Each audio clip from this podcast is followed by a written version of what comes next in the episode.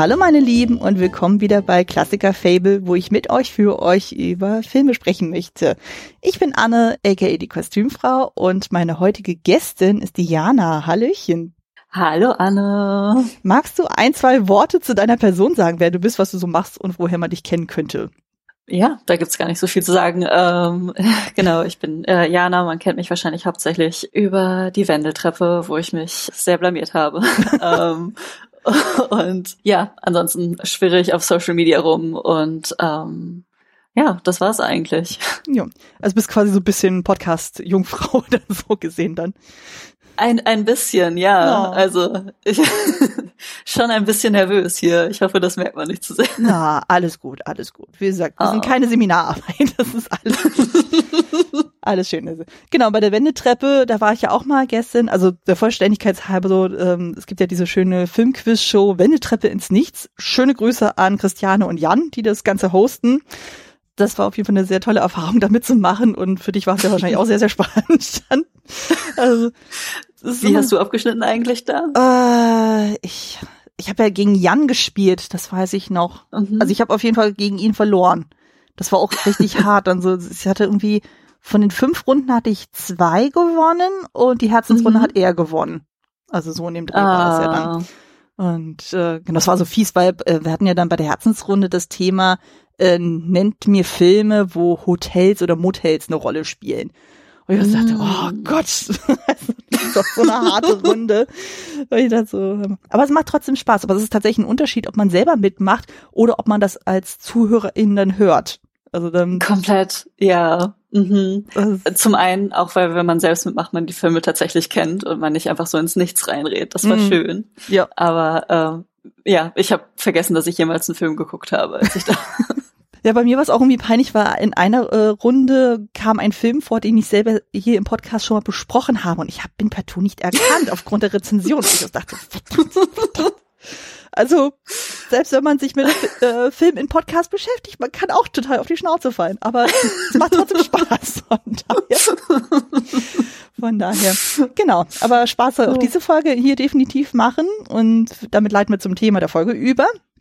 Und zwar besprechen wir passend zum 30. Geburtstag des Films die Muppets Weihnachtsgeschichte im Original The Muppet Christmas Carol, ein US-amerikanischer Puppenfilm mit Elementen des Musicals und Fantasy, basierend auf der Erzählung Ein Weihnachtslied in Prosa oder eine Geistergeschichte zum Christfest von Charles Dickens von 1843. Das ist die Übersetzung, die ich dazu gefunden habe.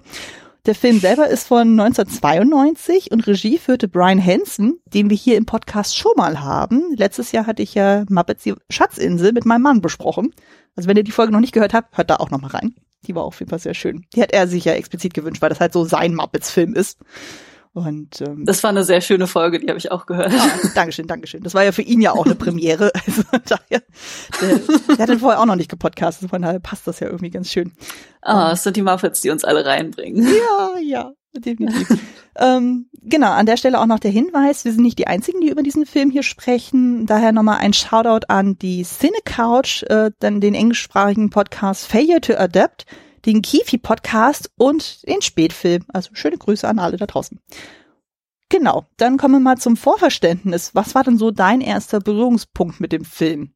Uh, also ich hatte den nie als Kind geguckt, aber ich habe als Kind lustige Taschenbücher gelesen und ähm, da habe ich die Weihnachtsgeschichte gelesen, also logischerweise die Version mit Dagobert Duck dann mhm. und ähm, das hat mich ziemlich gepackt und äh, dann habe ich jede Weihnachtsgeschichte gesehen und gelesen, die ich gefunden habe, aber dann, als ich mehr auf Social Media unterwegs war, habe ich eben gehört, dass das die, die beste Weihnachtsgeschichte-Verfilmung ist. Und äh, dann musste ich den natürlich sehen. Und deswegen das war erst vor so, keine Ahnung, zehn Jahren oder so. Mhm. Und hab den dann auch auf Englisch geguckt. Deswegen ähm, war das jetzt nicht so eine Kindheitserinnerung für mich. Und ich habe ihn auch nie auf Deutsch geguckt, aber deswegen äh, gleich auf Englisch und ähm, hat dem aber nichts irgendwie abgetan, dass ich den nicht als Kind geguckt habe. Ich finde, der holt einem irgendwie auf in jedem Alter irgendwie ab. Sehr schön, sehr schön. Ja, bei mir ist es tatsächlich ein totaler Kindheitsfilm. Also ich erinnere mich noch, wir hatten den sogar auf VHS-Kassette, also mit diesem wunderschönen Cover auch noch, so also mit diesem Poster-Design, wo ich dachte, oh, schön. Ähm, das war auf jeden Fall so das Zeitfenster, wo ich zur Grundschule gegangen bin. Also ich bin ja sehr, sehr häufig umgezogen und habe dann immer so gewisse Zeitfragmente immer mit bestimmten Orten dann so verbunden. Und daher weiß ich noch so, okay, mm. exakt so das Design vom Wohnzimmer mit diesem riesigen Schrank, in dem dann der Fernseher stand, da stand diese VS-Kassette. Also demnach muss es Mitte, Ende der 90er gewesen sein. Also ich kenne den Film wirklich schon sehr, mm. sehr, sehr lange. Also eben seit mindestens 25 Jahren. Also und kenne ihn entsprechend dann auch nur auf Deutsch und so. Ich, ich kenne auch so Fragmente auf Englisch und so, aber ist auch ein bisschen wie mit den Disney-Filmen dann so, wenn man das einmal so auf Deutsch angefangen hat, ist das schwer dann irgendwie ja. dann in den O-Ton dann zu switchen.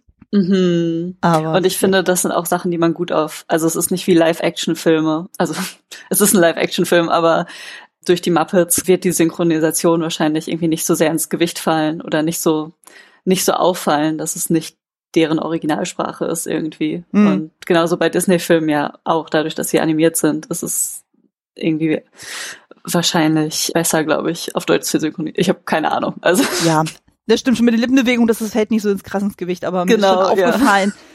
Ähm, auch so von den Übersetzungen der Lieder her, dann so, ähm, mm. ich habe das ja auch mit meinem Mann dann auch nochmal nachträglich geguckt, der kannte den Film ja selber auch nicht. Ich wiederum kannte bei ihm ja die Schatzinsel ja nicht, also das war mm. jeweils unser äh, Kindheitsfilm. Und wo wir beide dann auch gemerkt haben. Austausch gemacht. Ja, ja, genau, so im Grunde genommen. und er meinte dann auch so, hm, also ihm sagte jetzt dieser Film nicht so zu. Und also er hatte doch das Gefühl bei der Musik so, das ist so ein bisschen reimlich oder ich fress dich Prinzip. Also das wirkte mm. manchmal ein bisschen sehr holprig, ist mir auch beim Rewatch jetzt auch nochmal aufgefallen, wo ich dachte so manchmal, mm, oh. mm, aber gut, es ist halt immer so ein bisschen Krux damit, äh, gerade Musical-Nummern, so das dann irgendwie vernünftig zu übersetzen, dass es vom Inhalt her noch passt und aber trotzdem irgendwie noch so von den Silben oder was auch immer. Ich ja. kenne mich damit nicht aus, gebe ich zu.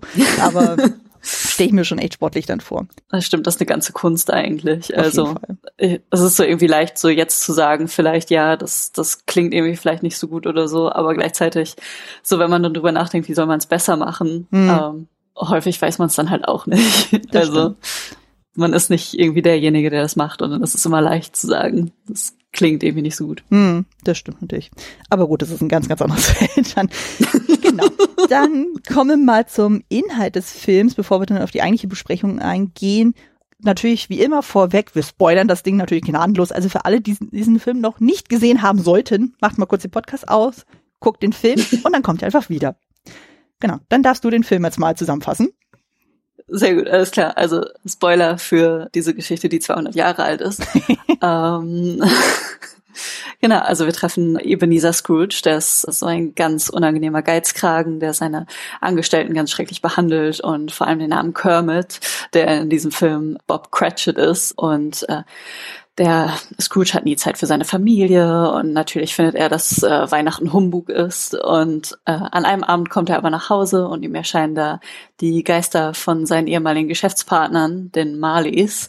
Und die erzählen ihm dann davon, dass sie ja zu ihren Lebzeiten auch schrecklich und herzlos waren und alles sich nur ums Geld gedreht hat. Aber jetzt, wo sie tot sind, schleppen sie diese rasselnden, schweren Ketten mit sich rum und leiden für die ganze Ewigkeit. Und Scrooge kriegt natürlich total Angst und fragt, was kann ich machen, damit ich nicht so leiden muss, wenn ich sterbe. Und die beiden erzählen ihm dann, dass er in den nächsten drei Nächten von drei Geistern heimgesucht wird, äh, nämlich den Geistern der vergangenen, gegenwärtigen und zukünftigen Weihnacht. Und äh, tatsächlich kommt dann um eins der erste Geist und nimmt ihn mit in seine Vergangenheit, also in Scrooges Vergangenheit. Und wir als Zuschauer schauen dann mit ihm an, wie er als Kind nie nach Hause gehen wollte oder konnte, das etwas offen gelassen und stattdessen dann auf seinem Internat in der Schule stattdessen gelernt hat, um dann später Geschäftsmann zu werden. Und fast forward, ein paar Jahre später lernt er bei einem Geschäftsmann, dem Herrn Fozziwig in London und auf einer Weihnachtsfeier lernt er tatsächlich eine Frau kennen. Das ist natürlich Liebe auf den ersten Blick, aber dann sehen wir wieder ein paar Jahre später, sie trennt sich von ihm, weil er zu viel an seine Karriere, an das Geld denkt. Und äh, das war quasi die Hintergrundgeschichte von Scrooge. Und der Geist ist dann wieder weg und Scrooge ist wieder in seinem Schlafzimmer und dann kommt der Geist der gegenwärtigen Weihnacht und der zeigt ihm, wie sein Neffe und seine Familie ohne Scrooge feiern und wie sie glücklich sind und Dann machen sie einen Witz auf Scrooges Kosten und er merkt dann zum ersten Mal, wie wenig er wirklich gemocht wird und ist natürlich sehr verletzt.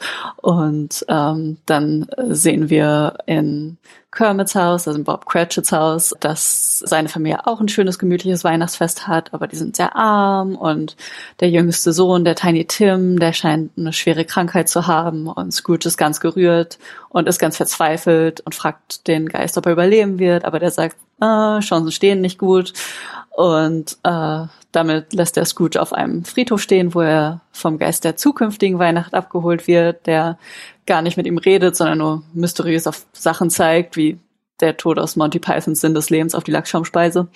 Ähm, und der zeigt Scrooge seine deprimierende Zukunft, wenn er so weitermacht wie gehabt, wie nach seinem Tod niemand auf seiner Beerdigung ist und wie alle seine Habseligkeiten verramscht werden von Leuten, die er nie gekannt hat. Und Scrooge fällt dem Geist zu Füßen und fragt ihn, ob die Zukunft sicher ist oder ob er sie noch ändern kann. Und während er in seine Kleider weint, verschwindet der Geist und Scrooge ist wieder in seinem Schlafzimmer und es ist Weihnachtsmorgen und er ist bekehrt und er freut sich und er spendet an Obdachlose und er gibt seinem Neffen Geschenke und er läuft, singt zu Bob Cratchit und äh, schenkt ihm einen Truthahn und erhöht sein Gehalt und alle sind glücklich und Tiny Tim stirbt nicht. Yeah. Sehr schön, sehr schön. Genau, damit haben wir zumindest schon mal einen Abriss der Geschichte, sowohl vom Film als auch vom Buch. Und dann machen wir mal weiter mit Cast und Crew. Genau, wir haben dann einmal in der Hauptrolle Michael Caine als Ebenezer Scrooge. Den hatten wir hier im Podcast auch schon mal in der Folge zu Finale in Berlin. Dann haben wir Kermit der Frosch als sein Angestellter Bob Cratchit. Wir haben Miss Piggy als Bobs Frau Emily Cratchit. Wir haben Robin als deren Sohn Tiny Tim. Wir haben Fozzie Bear als Scrooge ehemaliger Chef Fozziewig. Ist auch ein tolles Wortspiel. Ähm, wir haben Gonzo als Charles Dickens. Großartig. Äh, genau, großartig. Wir haben Rizzo die Ratte als er selbst. Wir haben Stedler und Wardorf als Scrooge ehemalige Geschäftspartner Robert und Jacob Marley. Wir haben Sam the Eagle als Scrooge ehemaliger Schulleiter. Wir haben Dr. Honigtau, äh, Bunsenbrenner und Assistent Beaker als die Bittsteller. Auch großartig. Ähm, wir haben Jessica Fox als die Stimme vom Geist der vergangenen Weihnacht. Wir haben Jerry Nelson als der Geist der gegenwärtigen Weihnacht. Der war auch bei Muppets die Schatzinsel dabei. Wir haben Stephen McIntosh als Scrooge Neffen Fred. Ich konnte sein Gesicht bisher nicht zuordnen, aber durch Letterbox habe ich rausgefunden, der war jetzt jüngst bei dem Film Rocket Man dabei, also diesen Biopic über ach, Elton was. John. Und da spielt er den Vater von Elton John. Dachte ich so, ach Mensch, Aha. muss man drauf achten und so. Ähm, dann haben wir hier Meredith Brown als Scrooge ex-verlobte Belle. Und als die ganzen Puppeteers haben wir Dave Girls, Steve Whitmire, Frank Oz, Jerry Nelson, David Rudman, Louise Gold, Karen Prell, Robert Teichner, William Todd Jones und Don Austin. Genau, also um die auch mal alle zu erwähnen, weil die sind ja auch durchaus relevant, weil manche von denen ja auch mehrere von den Muppets spielen. Mm. Irgendjemand, wer dir noch da noch bekannt vorkam in irgendeinem anderen Kontext, von denen, die ich jetzt genannt hatte? Abgesehen um, von den Muppets. Abgesehen von den Muppets, genau. Also ich hatte als ich gerade auf Letterbox geguckt hatte, bin ich bei Michael Caine nochmal alles durchgegangen. Weil natürlich, natürlich kennt man ihn, aber ich habe gesehen, dass er auch bei Noises Off mitgespielt hat, was auch einer meiner Lieblingsfilme ist und das hatte ich vollkommen vergessen. Das sagt mir gar nichts. Das ist äh, großartig. Ist auch eine Verfilmung von einem Theaterstück äh, mhm. aus den 80er, 90ern oder so. Und ähm, so der erste Akt ist irgendwie so das Theaterstück und das der zweite ist quasi ähm, Gott, wie nennt man das? Ähm, mh, hm, nicht der Background, oh Gott, Wortfindungsschwierigkeiten. Äh, die Hinterbühne? Ähm, ja, genau. Und äh, effektiv, so es, es läuft alles komplett schief und alle Darsteller hassen sich und ähm, es ist eine Komödie, die extrem schnell gepaced ist irgendwie und so witzig und du bist quasi dabei, den ersten Witz zu verarbeiten und dann sind schon drei andere, über die du auch lachen musst. Und ähm, heißt das im Deutschen zufällig der nackte Wahnsinn? Weil dann da klingelt was. Ja, ah Gott, ich glaube schon. Ja, ja doch, doch. Ja, ähm, also die Verfilmung explizit kenne ich jetzt nicht, aber ich kenne das Theaterstück tatsächlich, weil Ach, witzig. meine Theater AG von der Schule, die hatte, nachdem ich dort Abschluss gemacht habe, die hatten das Stück nämlich auch aufgeführt und daher kannte ich das Prinzip. Genau, das ist dann quasi, ah. Man sieht das Stück dann erstmal von vorne, dann äh, halt im nächsten, äh, dann Genau. wird die Bühne quasi umgedreht, dann sieht man alles, was hinten sich abspielt, also mit den ganzen Aufgängen Genau. abgehen und so. Und ich glaube dann, der dritte Akt ist dann irgendwie, wie sie das ganze Stück irgendwie schon wochenlang gespielt haben und dann eigentlich schon gar keine Motivation mehr haben oder sowas. Genau. Sehr, sehr ja. gut. Ja, das Stück ist wirklich super. Äh, Ich habe auch damals sehr herzlich gelacht. Muss ich mal reingucken. Das klingt echt gut. Und da spielt Michael Caine den Regisseur. Also, Ah, das war, ja, klingt gut. das ist ein super schöner Film. Sehr gut, sehr gut. Aber von den anderen kanntest du jetzt keinen weiter. Äh, nee, also genau, also die Muppets ganz normal, aber Mhm. ja. Okay, dann machen wir weiter mit der Crew. Äh, Regie führte, wie anfangs schon erwähnt, Brian Hansen. Das Drehbuch stammte von Jerry Jewell, der auch Muppets die Schatzinsel geschrieben hat. Die Vorlage, wie auch schon erwähnt, stammte von Charles Dickens. Den verbinde ich ja vor allem mit Verfilmungen von Little Dorrit, David Copperfield und große Erwartungen. Ich gebe zu, ich habe sonst nichts von ihm gelesen, zu meiner Schande. Ähm, ist aber auch Ich auch nicht. ja, aber es sind auch immer so recht dicke Wälzer, soweit ich mich entsinne. Und von dem, was ich so an den Hat mich auch abgeschreckt, ja. von den Verfilmungen, was ich immer so gesehen habe, dachte ich so, boah, das ist aber auch schon teilweise echt harter Tobak und auch einfach so extrem Mhm. viel mit den Figuren, so in dem Setting und sowas. Also ja. das, Ich hatte jetzt letztens den Film mit Dev Patel. Ich weiß nicht. Ja, Das ist David, ja. David Copperfield, Mhm. Hattest du den auch gesehen? ja, den kenne ich auch. Ja. Ich fand den ganz nett Mhm. dann irgendwie, aber hat mich jetzt auch nicht angefixt, mehr von Charles Dickens zu lesen oder so. Das stimmt natürlich. Aber das Casting war sehr gut. Und Das stimmt. Ich habe ihn ja nur für Dev Patel gesehen, Ja, ehrlich gesagt. der ist toll.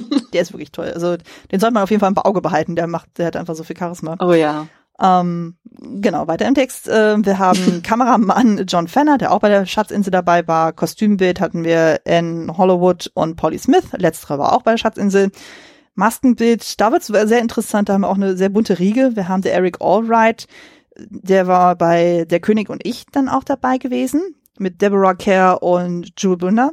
Ach krass, das ist ja Ewigkeiten Ja, ja. her, oder? Definitiv. Hammer, okay. Dann haben wir Louis Burwell, der war dabei dem Biopic Lincoln, bei dem Fantasyfilm Legende und aber auch bei Das fünfte Element. Und dann haben wir noch äh, Cian Grigg, sie war bei Ex Machina dabei, bei Titanic und bei Django Unchained. Oh, interessant. Sehr bunte Mischung hier. Krass. Genau. Ja. Äh, Szenenbild haben wir Ver Strasovek, der war auch bei der Schatzinsel dabei. Musik ist auch extrem interessant. Da haben wir zum einen Paul Williams, der auch bei Phantom of the Paradise dabei war, wenn ich mich recht entsinne. Ich habe den Film nie gesehen, aber ich habe den Namen in, äh, in dem Bezug gesehen. Also ich glaube, der war Mm. sowohl als Komponist als auch als Schauspieler in dem Film vertreten. Und von Miles Goodman, der wiederum für Sister Act 2 dann Komponist war.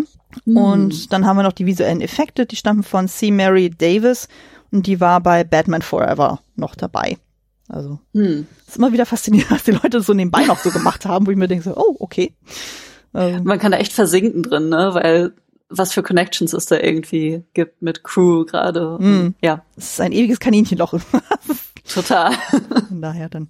Paul Williams ist mir jetzt noch eingefallen, dass ähm, ich, ich hatte jetzt auch äh, vor ein paar Tagen den äh, originalen Muppet Movie gesehen Mhm. und ähm, da hat er wohl auch die Musik gemacht und ähm, da hat er auch speziell Rainbow Connection heißt irgendwie so das große, Mhm. das erste Lied und das große Lied, keine Ahnung.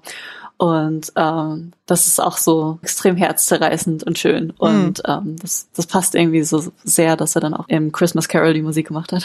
Ja, aber über die Musik werden wir, glaube ich, nachher auch nochmal zu sprechen kommen. Ja, klar. Ähm, genau, dann machen wir mal weiter mit der Trivia. Was sind denn so deine liebsten, spannendsten, interessantesten Fun Facts rund um diesen Film? Ich hatte das Gefühl, jedes Mal, wenn ich einen Funfact gesehen habe, dachte ich, ah, darüber könnte man aber länger reden eigentlich. Mhm. Ähm, aber das eine, was ich irgendwie witzig fand, war, was quasi es bedeutet, praktisch für Schauspieler mit Muppets zu filmen, dass in den Szenen, wo Menschen und Muppets zusammen waren, dass während gedreht wurde, teilweise die Böden verschieben worden mussten und äh, Michael Caine dann auf Planken gelaufen ist, Mhm. äh, teilweise. Das äh, fand ich irgendwie ziemlich witzig mit irgendwie den Film nochmal zu sehen, damit im Hintergrund, dass da wahrscheinlich gerade die Crew alles verstellen muss, damit die beiden miteinander interagieren können. Mhm. Das fand ich ganz süß, genau. Ansonsten, das, der Geist der vergangenen Weihnacht, der wurde ja, also der Effekt wurde ja erreicht, äh, indem er in so einem Wassertank gefilmt wurde. Mhm. Und ähm, aber ursprünglich hatten sie irgendwie Babyöl genommen dafür. Und das war dann zu teuer und dann haben sie Wasser genommen, was aber schlechter für die Puppen war, aber billiger deswegen. Aber es ist ein toller Effekt. Also es äh, macht auf jeden Fall was her. Auch nach Es ist 30 irgendwie Jahren. interessant. Ja. Ja, ich finde es super gruselig fast eigentlich. Mhm. Und Also wie es aussieht. Ja. Ja, ich weiß nicht, ob ich schon ansprechen soll, aber mit, mit dem Lied When Love is Gone. Sehr gerne. Okay, also in der Original-Kinofassung war dieses Lied When Love is Gone, was von äh, Scrooges Verlobter gesungen wurde, als sie sich von ihm trennt, wurde dann, nachdem es im Kino gekommen ist, rausgeschnitten von Disney, weil sie behauptet haben, das wäre nicht angebracht für Kinder. Und ähm, so wie es dann kommen sollte, haben sie die Szene außerdem verloren und es wurde nicht mehr eingesetzt, so jahrelang. Und ähm, Jetzt aber 2020 tatsächlich ist die Szene irgendwie wieder aufgetaucht. Jetzt wurde sie wieder eingesetzt und im Remaster ist sie und dies, ich glaube, die Version auf Disney Plus hat die jetzt tatsächlich auch. Genau, also zum Zeitpunkt der Veröffentlichung müsste sie dann jetzt schon verfügbar sein. Genau, ja. Also das finde ich irgendwie ganz, ganz cool, dass das dann doch irgendwie eine relativ eine Entwicklung war, die vor relativ kurzem passiert ist und das an dem an der Geschichte von dem Film effektiv irgendwie, dass wir jetzt am Puls der Zeit sind. Ja, es ist auch so krass, wenn man sich das nochmal anguckt, im, äh, so wie wir das ja quasi auf DVD, Blu-ray oder sonst irgendwie dann sehen. Das ist einfach so ein harter Cut von wegen so, okay, sie trennt sich quasi von ihm, mhm. äh, alle sind noch relativ neutral und dann Cut, sie geht weg und du siehst dann irgendwie alle völlig verheult und so, und du denkst so, hä? das geht aber ganz schön schnell. Total. Auch man hat irgendwie so das Gefühl, da, da fehlt was, weil man emotional nicht in der Szene bleibt irgendwie. So mhm. selbst wenn man denkt, da fehlt kein Lied oder so, so merkt man doch irgendwie, da sollte emotional noch was geschehen irgendwie. Mhm. Und und man wird irgendwie ziemlich schnell rausgerissen und denkt so, oh, da war gerade irgendwie diese extrem dramatische Szene und okay, jetzt sind wir wieder zurück. Ja. Und äh, ich glaube, das merkt man als Zuschauer. Also ich habe das zum Beispiel, also auf meiner DVD ist die Szene nicht drin und ähm, das ist doch irgendwie, das, das fällt einem irgendwie stark auf. Auch wenn ich das Lied tatsächlich, ich finde das nicht so toll, muss ich ehrlich sagen. Hm. Ich weiß nicht, wie geht's dir da? Ja, hängen jetzt auch nicht so da dran, so, ähm, aber das, äh, was ich auch verstehen kann, wo Brian Hansen auch gesagt hat, so, dass er dem ziemlich nachtrauert, ist ja halt, weil es dann einfach auch diese Klammer gab zwischen dem, diesem Lied eben, wenn Love is Gone, und am mm. Ende, wo sie ja dann alle an diesem riesen Parkett sitzen, äh, wird das quasi wieder aufgegriffen mit When Love is äh, Found oder sowas. Wo ich ja. denke, okay, da, wenn du schon diese Intention als Regisseur hast, du willst dann quasi diese Klammer spannen, das ist natürlich blöd, wenn dann quasi der Anfang der Klammer fehlt. Kann ich absolut verstehen. Es ist komplett verwirrend auch. Ich kenne das ja, also ähm, ich höre ja auch viele Musicals und ich kenne das auch so, so man, es werden halt viele im Laufe des Musicals gibt es halt emotionale Stücke, die einen mehr oder weniger mitnehmen, aber dann, äh, dass am Ende im Finale dann die Reprise quasi eingebaut wird mhm. Die Sache dann aufgelöst wird. Und das merkt man bei Muppets natürlich so, dass It Feels Like Christmas wurde ja auch wieder aufgegriffen im Finale und dann eben When Love is Gone. Und man fühlt das einfach, dass irgendwie die Reprise emotional nicht das Payoff hat, was, mhm. es, was es hätte, wenn man das Lied vorher kennen würde und wüsste, es ist eine Referenz darauf, es ist eine emotionale Referenz darauf und dieses Problem wird aufgelöst quasi. Mhm. Also dieses emotionale Problem, was wo so den, den Knoten im Herzen, den wir irgendwie haben seit der Szene, mhm. der wird damit aufgelöst und das haben wir irgendwie nicht, ja. wenn, wenn wir das halt nicht als Reprise haben, sondern einfach nur eine losgelöste Melodie. Ja. ja. Aber ich bin mal gespannt dann so, ich weiß jetzt nicht, wie sie das bei Disney Plus im deutschsprachigen Raum machen, ob sie dann die Szene dann auch nochmal entsprechend synchronisieren. Müssen sie ja mm. eigentlich ja theoretisch, damit es dann halt auch für alle wirklich zugänglich ist, weil die ganz Kleinen werden ja wahrscheinlich dann sich sonst auch fragen, so, hm, Moment mal, warum singen die jetzt auf einmal anders? Was singen die überhaupt? Äh. Stimmt, witzig. Ist es gerade auf, auf Disney Plus? Ist es da nicht auf Deutsch? Also müsste ja eigentlich dann. Also ich habe es nicht, deswegen weiß ich, kann ich es jetzt gerade nicht sagen. Also ich hab, ah, okay. Äh, also ich, jene, ja. die Disney Plus mhm. nutzen, sagt uns gerne Bescheid. können, wir das entsprechend. Ich habe tatsächlich Disney Plus, also ich werde gleich mal reingucken. Sehr gut. Können wir es notfalls in den Shownotes nachtragen, von wegen hier, seht mal. das ist äh, der Verweis da drauf. Ähm, gut, dann mache ich noch weiter mit meinen Trivia-Sachen. Ähm, fangen wir mit einer etwas traurigeren Note an. Und zwar gibt es ja am Anfang des Films ja direkt eine Widmung, und zwar für Jim Henson und Richard Hunt. Äh, Jim Henson, ja. wissen wir ja, hat ja die äh, Muppets erschaffen und äh, Richard Hunt war derjenige, die, äh, die ähm, Stimme von Scooter war. Also der ja immer so bei der Show immer dann so, ich glaube, so wie so eine Art Praktikant oder Assistent von Kermit ist. Ähm, mehr, also der mit, mit, dieser Brille und mit diesen leicht rötlichen Haaren dann so. Und mhm. äh, genau, und die beiden haben auch noch zusammen die Figuren Statler und Waldorf äh, immer verkörpert. Und mhm. das Tragische war aber halt vor dem Film ist ja Hansen im Mai 1990 mit gerade mal Anfang 50 an einer bakteriellen Lungenentzündung gestorben.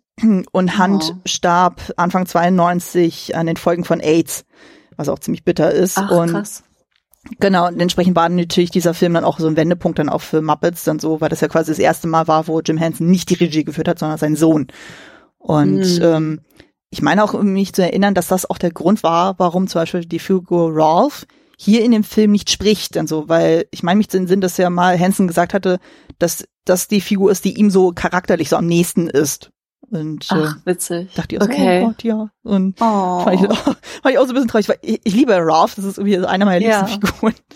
ähm, dachte ich so, oh Gott, das ist auch irgendwie bitter. Aber ich, äh, vor allem, wenn man überlegt, so, das war ja quasi das Regiedebüt von Brian Hansen, das ist schon beachtlich. Aber gut, er ja. war ja auch wirklich jahrelang schon vorher dabei gewesen. Also der war ja auch zum Beispiel bei äh, Die Reise ins Labyrinth auch da mit involviert. Also von daher. Ach, der David Bowie-Film. Genau. Oder? Ja, ja. Ach, witzig. Hatten wir im Podcast okay. auch schon. Also da hört dann die Folge oh. auch noch Schleichwerbung. Genau. Also es ist halt ein riesiges Geflecht dann so an Leuten, die da irgendwie involviert sind. Dann machen wir mal weiter mit äh, Michael Caine. Das ist natürlich auch super spannend. Ähm, das wusste ich nämlich auch nicht. Der hat sich ja wirklich sehr, sehr aktiv um diese Rolle beworben ähm, als er dann gehört hat, dass dann eben der Film produziert werden sollte und mehrere Schauspielkollegen von ihm ja so sehr geschwärmt haben, wie toll es ist, mit den Muppets zu arbeiten, also äh, vor allem so in der Show. Und hat dann halt eben mitbekommen, dass das in London gedreht werden soll. Und ähm, er hatte bisher in seiner Vita dann nur Filme gehabt, die seine Kinder nicht sehen konnten, also insbesondere seine damals siebenjährige Tochter. Und hat er gesagt, okay, jetzt muss ich mal tatsächlich mal bei einem Film mitmachen, so der, den auch meine Tochter gucken kann und hat daraufhin seinen Agenten dann so wirklich bekniet von wegen, dass der doch gefälligst bei der Jim Henson Company dann mal so ein bisschen mal äh, den auf die Füße treten soll, dass wir ihn mal einladen. Und das hat ja auch tatsächlich funktioniert. Und er hat ja auch dann von vornherein klargestellt, dass er Scrooge wirklich so spielen würde, als würde er in der Royal Shakespeare Company dann sein. Also dass er das ja. wirklich komplett ernst durchzieht dann so und nicht irgendwie in so ein Klamauk irgendwie verfällt, was ja durchaus passieren könnte, je nachdem wie das Setting dann ist. Und das wurde auch von mm. Brian Hansen auch so abgesegnet. Und Kane sagte auch im Nachhinein, das ist so eine seiner liebsten Rollen. Ähm, oh. Und auch seine Enkelkinder lieben den Film dann auch. Das ist sehr schön, wo ich dachte, oh, das ist ein Familienfilm, ein Generationenfilm. Oh. Also es funktioniert offenbar immer noch. Und echt schön. Genau. Und der Fun Fact, der mich, glaube ich, am meisten überrascht hat, war das Casting der Geister. Das war ursprünglich völlig anders. Also wir mhm. sehen ja hier in diesem Film oder in der Version jetzt hier Figuren, die er bisher noch gar nicht kannte, also die ja wirklich eigens für diesen Film hier kreiert wurden. Und mhm. ursprünglich war geplant, dass Scooter der Geist der vergangenen äh, Weihnacht sein sollte, Miss Piggy der Geist der gegenwärtigen Weihnacht und oh Gonzo der Geist der zukünftigen Weihnacht. Also sprich auch mit dieser riesen Kutte, aber man sollte nur die Nase dann sehen, wo ich auch dachte, oh Gott, was ist das denn für ein oh. Bild? Und äh, ja, genau, man hat sich aber dann anders entschieden. Also Gonzo wurde eben Charles Dickens, Miss Piggy wurde halt so ziemlich klassisch dann eben die Frau von Kermit, also eben Emily Cratchit. Und Scooter fiel einfach in dem Film komplett raus. Wie äh, ich ja anfangs sagte, Richard Hunt, also der ihn ja primär gesprochen hat, so der ist ja gestorben und wahrscheinlich hat man sich gesagt, nee, dann lassen wir die Figur lieber komplett raus. Und mhm. ähm, genau, der, die Tatsache, dass man Gonzo eben als Charles Dickens eingebaut hat, war einfach auch der Tatsache geschuldet, wenn man sich mal das Buch genauer anguckt, so dann hat man ja dann irgendwie diesen Erzähler in der Ich-Perspektive, der dann halt so die Geschichte dann erzählt, ohne dass der Erzähler direkt irgendwie da vor Ort ist.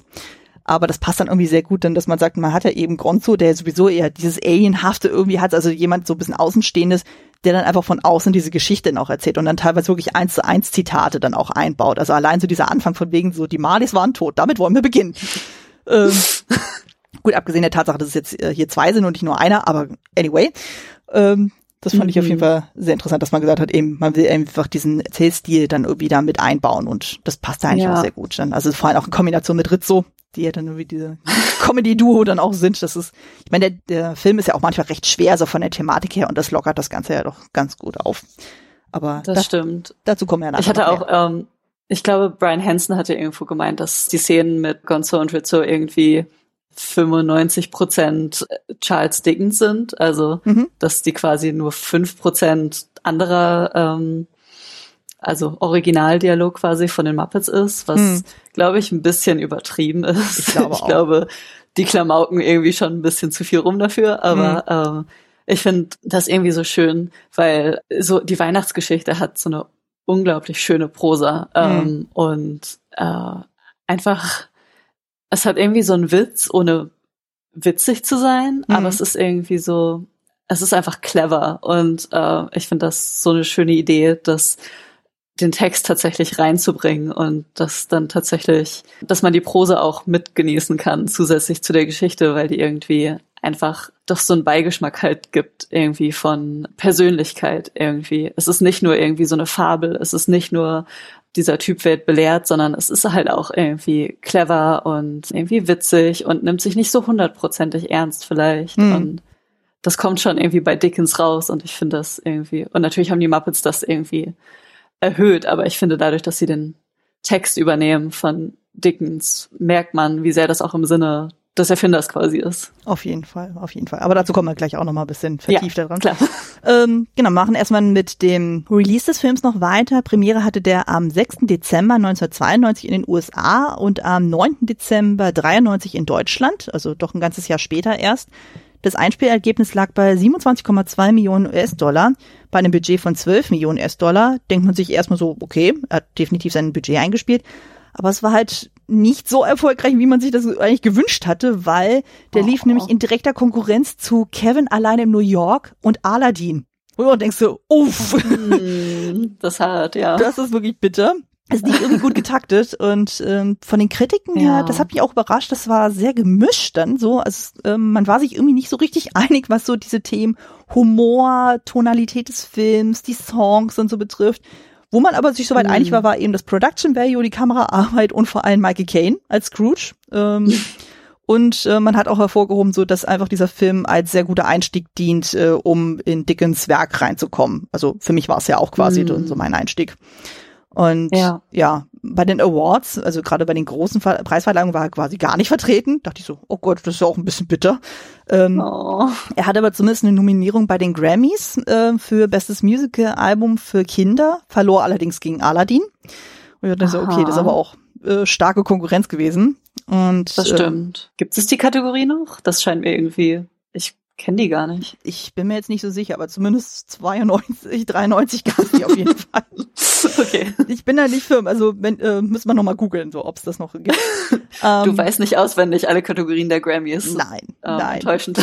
Nein, also, also wenn ich die Oscars soweit zusammenkriege, bin ich schon glücklich, aber Grammys ist nicht so ganz mein, äh, mein Cup of Tea. ähm, es gab aber trotzdem zwei Auszeichnungen, allerdings bei sehr kleineren Filmfestivals. Also einmal gab es die Auszeichnung für beste Regie beim Fanta Festival 1993, habe ich vorher noch nie gehört, aber gut. Ah, oh, okay. Und äh, es gab eine Auszeichnung für bester Familienfilm bei den Movie Guide Awards. Da dachte ich so, okay, immerhin. Aha. Ähm, Genau, der Film bekam aber dann über die Jahre hinweg einen Kultstatus und mittlerweile ist es auch so, dass er, wie du auch schon meintest, den Ruf hat, so einer der besten Adaptionen der Geschichte zu sein ähm, mm. auch bedingt durch die Werktreue. Und wenn ich es auch richtig mitbekommen habe, war es zu dem Zeitpunkt gerade mal der zweite Film, der das Ganze als Musical aufgezogen hat.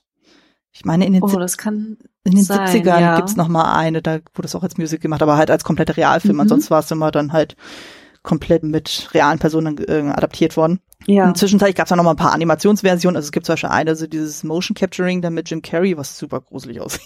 Oh Gott, ja, das ist richtig schlimm. Also ich habe es nie komplett gesehen, aber das, was ich gesehen habe an Bildern, das hat mir schon gereicht, wo ich dachte, oh Gott, das will ich nicht sehen, das will ich nicht sehen. Nein, nein, nein. Also dann gucke ich lieber mir die Puppen an, das ist wesentlich schöner. Ja. Ähm, es fühlte sich so ein bisschen an wie der Polarexpress, ne? Dieses ich glaube, es ist sogar derselbe Regisseur. Ja. Oh Gott, okay. Äh, so viel dazu. So viel dazu. Ja, der hat irgendwie da so einen Narren dran gefressen. Ähm, ich glaube, es war sogar hier Zemeckis, also der ja auch Forrest Gump gemacht hat. Ich glaube, das ist von Ach, ihm. Okay. Wenn ich mich richtig erinnere, aber anderes Feld. genau, das mit der, äh, genau, jetzt äh, im Dezember 2022, äh, hattest du ja schon angesprochen, äh, gibt es ja quasi nochmal eine remasterte Version des Films, eben mit der besagten Ballade, wie gesagt, ich bin mal gespannt, wie das ankommt, also ob das gut gelungen jo. ist dann, weil je nachdem, wie alt das Filmmaterial noch ist, so wie weit man das gut recyceln kann, aber die scheinen ja äh, hm. positiv gestimmt zu sein, dass es das funktioniert. Und äh, von den Wertungen her heutzutage haben wir bei Letterbox eine Wertung von 3,9 von 5 Sternen und bei der IMDb eine 7,7 von 10 Sternen. Ist eigentlich schon hm. ziemlich gut. Ganz gut, ja, das stimmt. Ähm, Genau, dann machen wir weiter mit dem persönlichen Eindruck. Wie stehen wir denn zum Film? Ich habe schon so ein bisschen rausgehört, dass du den Film durchaus gerne magst. Ich, ich habe es nicht genug verschleiert, um jetzt den großen Reveal zu machen. Von, ich mag ihn übrigens. Ja, genau. Also ja, ich, äh, ich liebe den Film. Keine Anmerkung. Ich finde, der funktioniert als Weihnachtsfilm. Ich glaube, es ist mein liebster Weihnachtsfilm. Ich habe nochmal durchgeguckt, was für andere Weihnachtsfilme ich gerne mag. Und ich glaube, es gibt keinen, der, der so das Weihnachtsgefühl so sehr verkörpert für mich. Und ähm, das ist so der eine. Ich bin garantiert in Weihnachtsstimmung, wenn ich den gucke. Selbst wenn es Juli ist. Ich gucke die Weihnachtsgeschichte und ich bin in Weihnachtsstimmung. Sehr gut, sehr gut. Ja, also das war ja auch mit der Grund gewesen, warum ich dich ja als Gästin ausgesucht hatte, nachdem ich gesehen hatte, dass du den sehr, sehr, sehr, sehr, sehr, sehr magst. Ja. Und so dachte ich so, oh, das, das äh, prädestiniert dich doch auf definitiv für dich einzuladen. ähm, ja. ja, aber ich komm, äh, kann das Ganze auf jeden Fall verstehen. So, also mir geht's ja ähnlich. Ich mag den Film auch sehr, vielleicht nicht ganz so hoch wie du dann so, aber ähm, ich habe den glaube ich auch irgendwie vier von fünf Sternen plus Herzen irgendwie dann gegeben, so weil ja auch einfach sehr viel Nostalgie dann auch irgendwie dabei ist und ich denke, ja. oh, eben wenn man damit als Kind aufwächst, so das prägt einen natürlich auch extrem. Dann so. Ich meine, mag das ja auch stimmt. Puppenfilme auch super gerne. Also einfach so dieses Handgemachte, das ist einfach toll. Und die Figuren sind einfach super charmant und so. Und Michael Caine macht das auch wirklich großartig als Scrooge. Mm. Und genau, das war ja halt eben auch mein Einstieg in äh, die Weihnachtsgeschichte. Ich weiß noch etwa so in demselben Zeitfenster hatte ich auch eine Kurzfilmversion mit eben Dagobert Duck gesehen ähm, mm. als Zeichentrickfilm. Das lief auch etwa so parallel, aber ich weiß, dass ich die Muppets Weihnachtsgeschichte definitiv davor gesehen hatte. Und mhm. ähm, ich muss aber auch zugeben, ich bin jetzt nicht so der Riesenfan von den Songs und so. Also ich finde die jetzt irgendwie nicht ah, so. okay. Ich wollte gerade fragen, weil ähm, ich habe das Gefühl, wenn es um Filme geht, die man in der Kindheit geguckt hat, dann so entweder ist man so geneigt, mit der Nostalgie das dann irgendwie noch schöner zu machen oder so, mhm. oder man versucht irgendwie so in die andere Richtung äh, zu gehen. Man weiß, dass die Nostalgie definitiv den Eindruck davon prägt und ähm, versucht so ein bisschen gegenzusteuern. Mhm. Und deswegen hatte ich dich da gerade fragen wollen, irgendwie, ob du das Gefühl hast, dass du äh, irgendwie bei der Bewertung so ein bisschen gegen deine Nostalgie steuern würdest. Ähm, und dem quasi, um den die vier Sterne zu geben, quasi statt den fünf Sternen. Aber wenn du meinst, dass du die Lieder nicht magst, also nicht so sehr magst, dann ist das natürlich irgendwie ein großer Faktor.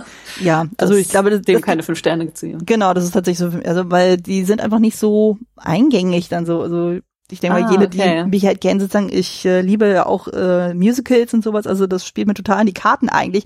Aber irgendwie mhm abgesehen jetzt vor diesem Intro-Lied Scrooge und vor allem diesen super catchigen Song vom Geiste gegenwärtigen Weihnacht, also dieses It Feels Like Christmas, ja.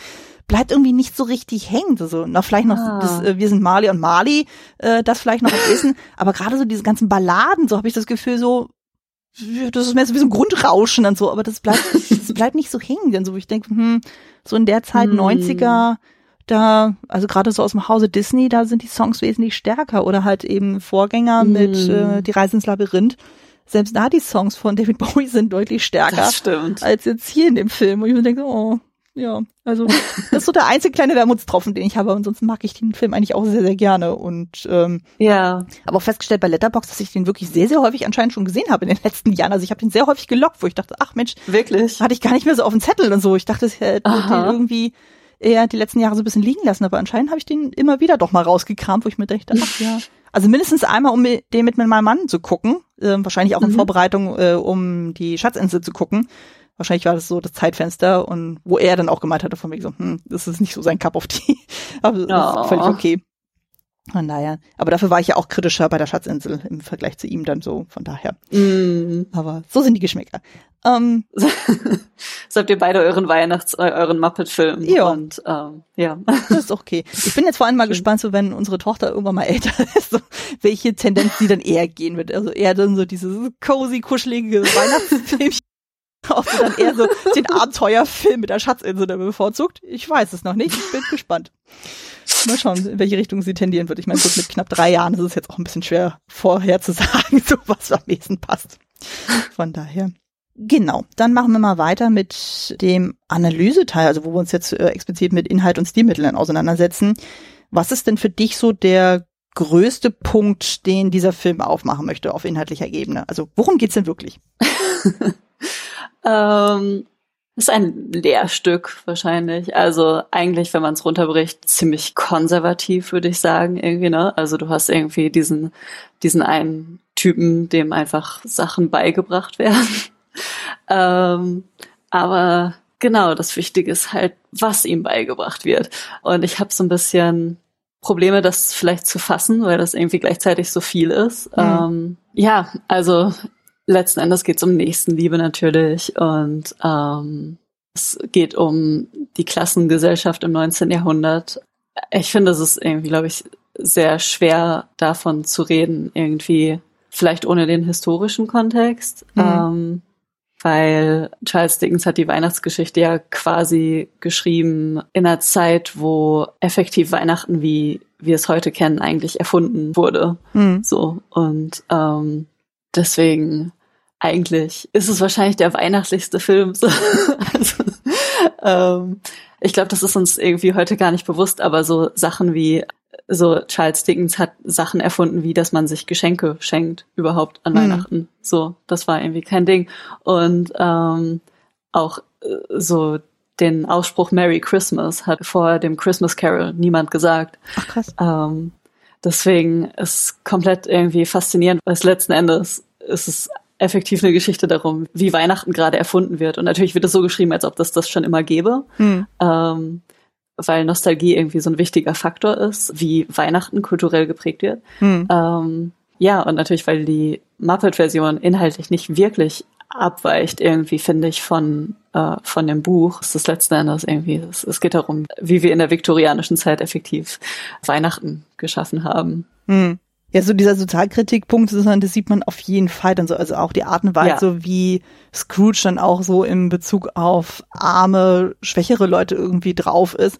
Das merkst du auch total, mhm. so, wo irgendwie das Thema irgendwie angesprochen wird, von wegen so, ja, wir wollen irgendwie Spendengelder sammeln, so, ja, hm, Warum soll ich irgendwelchen mhm. Faulenzer irgendwie Geld in den Hintern stopfen und gibt's nicht noch Armhäuser, gibt's nicht das Gefängnis und wenn es irgendwie ja. heißt, ja, aber die Leute werden sonst sterben oder so, so, ja gut, dann wird die Bevölkerung reduziert, mhm. so, so, wir haben eh zu viele. Mhm. Oder auch immer denkst du, wow, wow, also. Ja, es ist irgendwie ganz interessant, so viele Sachen, die irgendwie früher so, ne, wie du meintest, auch Überbevölkerung einfach so. Malthus war irgendwie zu der Zeit, also das, das war ein riesiges Thema so mhm. zur Industrialisierung und ähm, deswegen e-, effektiv. So man, ich finde, man kann die Weihnachtsgeschichte sehr individuell lesen, so von wegen, weißt du, es geht um einen Menschen, der ist irgendwie so nicht gut zu seinen Mitmenschen und mhm. der lernt gut zu sein, aber man kann auch eben irgendwie diese gesamten gesellschaftlichen Sachen, die alle irgendwie angerissen werden durch das, was Scrooge irgendwie sagt, so mit der Überbevölkerung, mit den armen Häusern irgendwie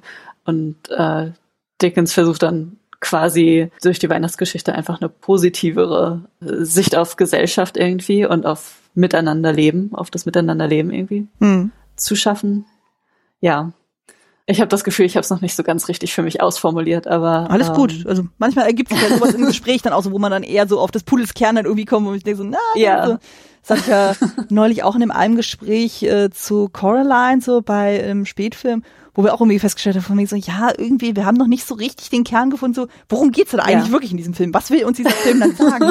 Und das scheint ja hier bei dem Film ja auch nicht so viel anders zu sein. Also ich habe auch sehr lange überlegt, hab von mir so, was will uns der Film eigentlich sagen? Oder was sind so diese Kernpunkte? Mm. Und das ist mir auch erst jetzt so gestern beim Rewatch dann so mehr so aufgefallen, wo ich auf einmal angefangen habe, alles mögliche runterzuschreiben, wo ich dachte, ach Mensch, das wird noch verhandelt und das wird noch verhandelt. Also ich finde, es geht ja auch ganz viel um dieses Thema Empathie, also überhaupt dieses Empfinden und äh, wo mhm. man auch ein bisschen so merkt, so, naja, dadurch, dass wir auch immer so diese Rückblicke dann haben, so von wegen, wie war denn Scrooge als Kind dann irgendwie drauf und wie ist er dann als junger mhm. Erwachsener und dann später, merkt man auch einfach so, wie viel auch ihn das Leben auch geprägt hat und so und warum er so mhm. geworden ist, wie er ist und so und äh, ja. da es ja anscheinend so ist, dass er dann schon selbst als Junge dann auch so zu Schulzeiten dann auch jetzt nicht so die krasseste Empathie hat, auch wenn er ab und zu mal sagt, ja. wegen, ach, das war doch mein Freund der, das war auch mein Freund der, man kann sich irgendwie dann nicht so richtig vorstellen, wenn er da Weihnachten alleine da rumhockt, um zu sagen, so ja, ich nutze die Zeit effektiv zum Lernen, ähm, mhm. dass da irgendwie große Empathie vorherrscht. Also es äh, wirkt jetzt auch nicht so wirklich herzlich, auch seines, seines Familienhauses, die anscheinend das ja auch nicht stört, dass er nicht da ist. Ja. Also, das fand ich dann auch. Das habe ich mir irgendwie auch gedacht, dass, also ich habe das Gefühl, so im Film wird das halt so ein bisschen offen gelassen und ich erinnere mich nicht mehr, wie das im Buch war, aber so ich meine, wenn ein Kind alleine in der Schule hockt, meistens führen ja Sachen dahin. So, ich, so natürlicherweise will so ein Kind ja spielen, will mhm. irgendwie so, du brauchst einfach den Kontakt mit anderen Menschen und ähm, ich denke, da wird ihm schon so viel passiert sein von, keine Ahnung, ob seine Familie ihn tatsächlich nicht will oder vielleicht hat sie auch nicht genug Geld, ihn nach Hause zu holen, Hm. was ja auch sein kann. Hm. Oder ähm, vielleicht ist seine Familie tot.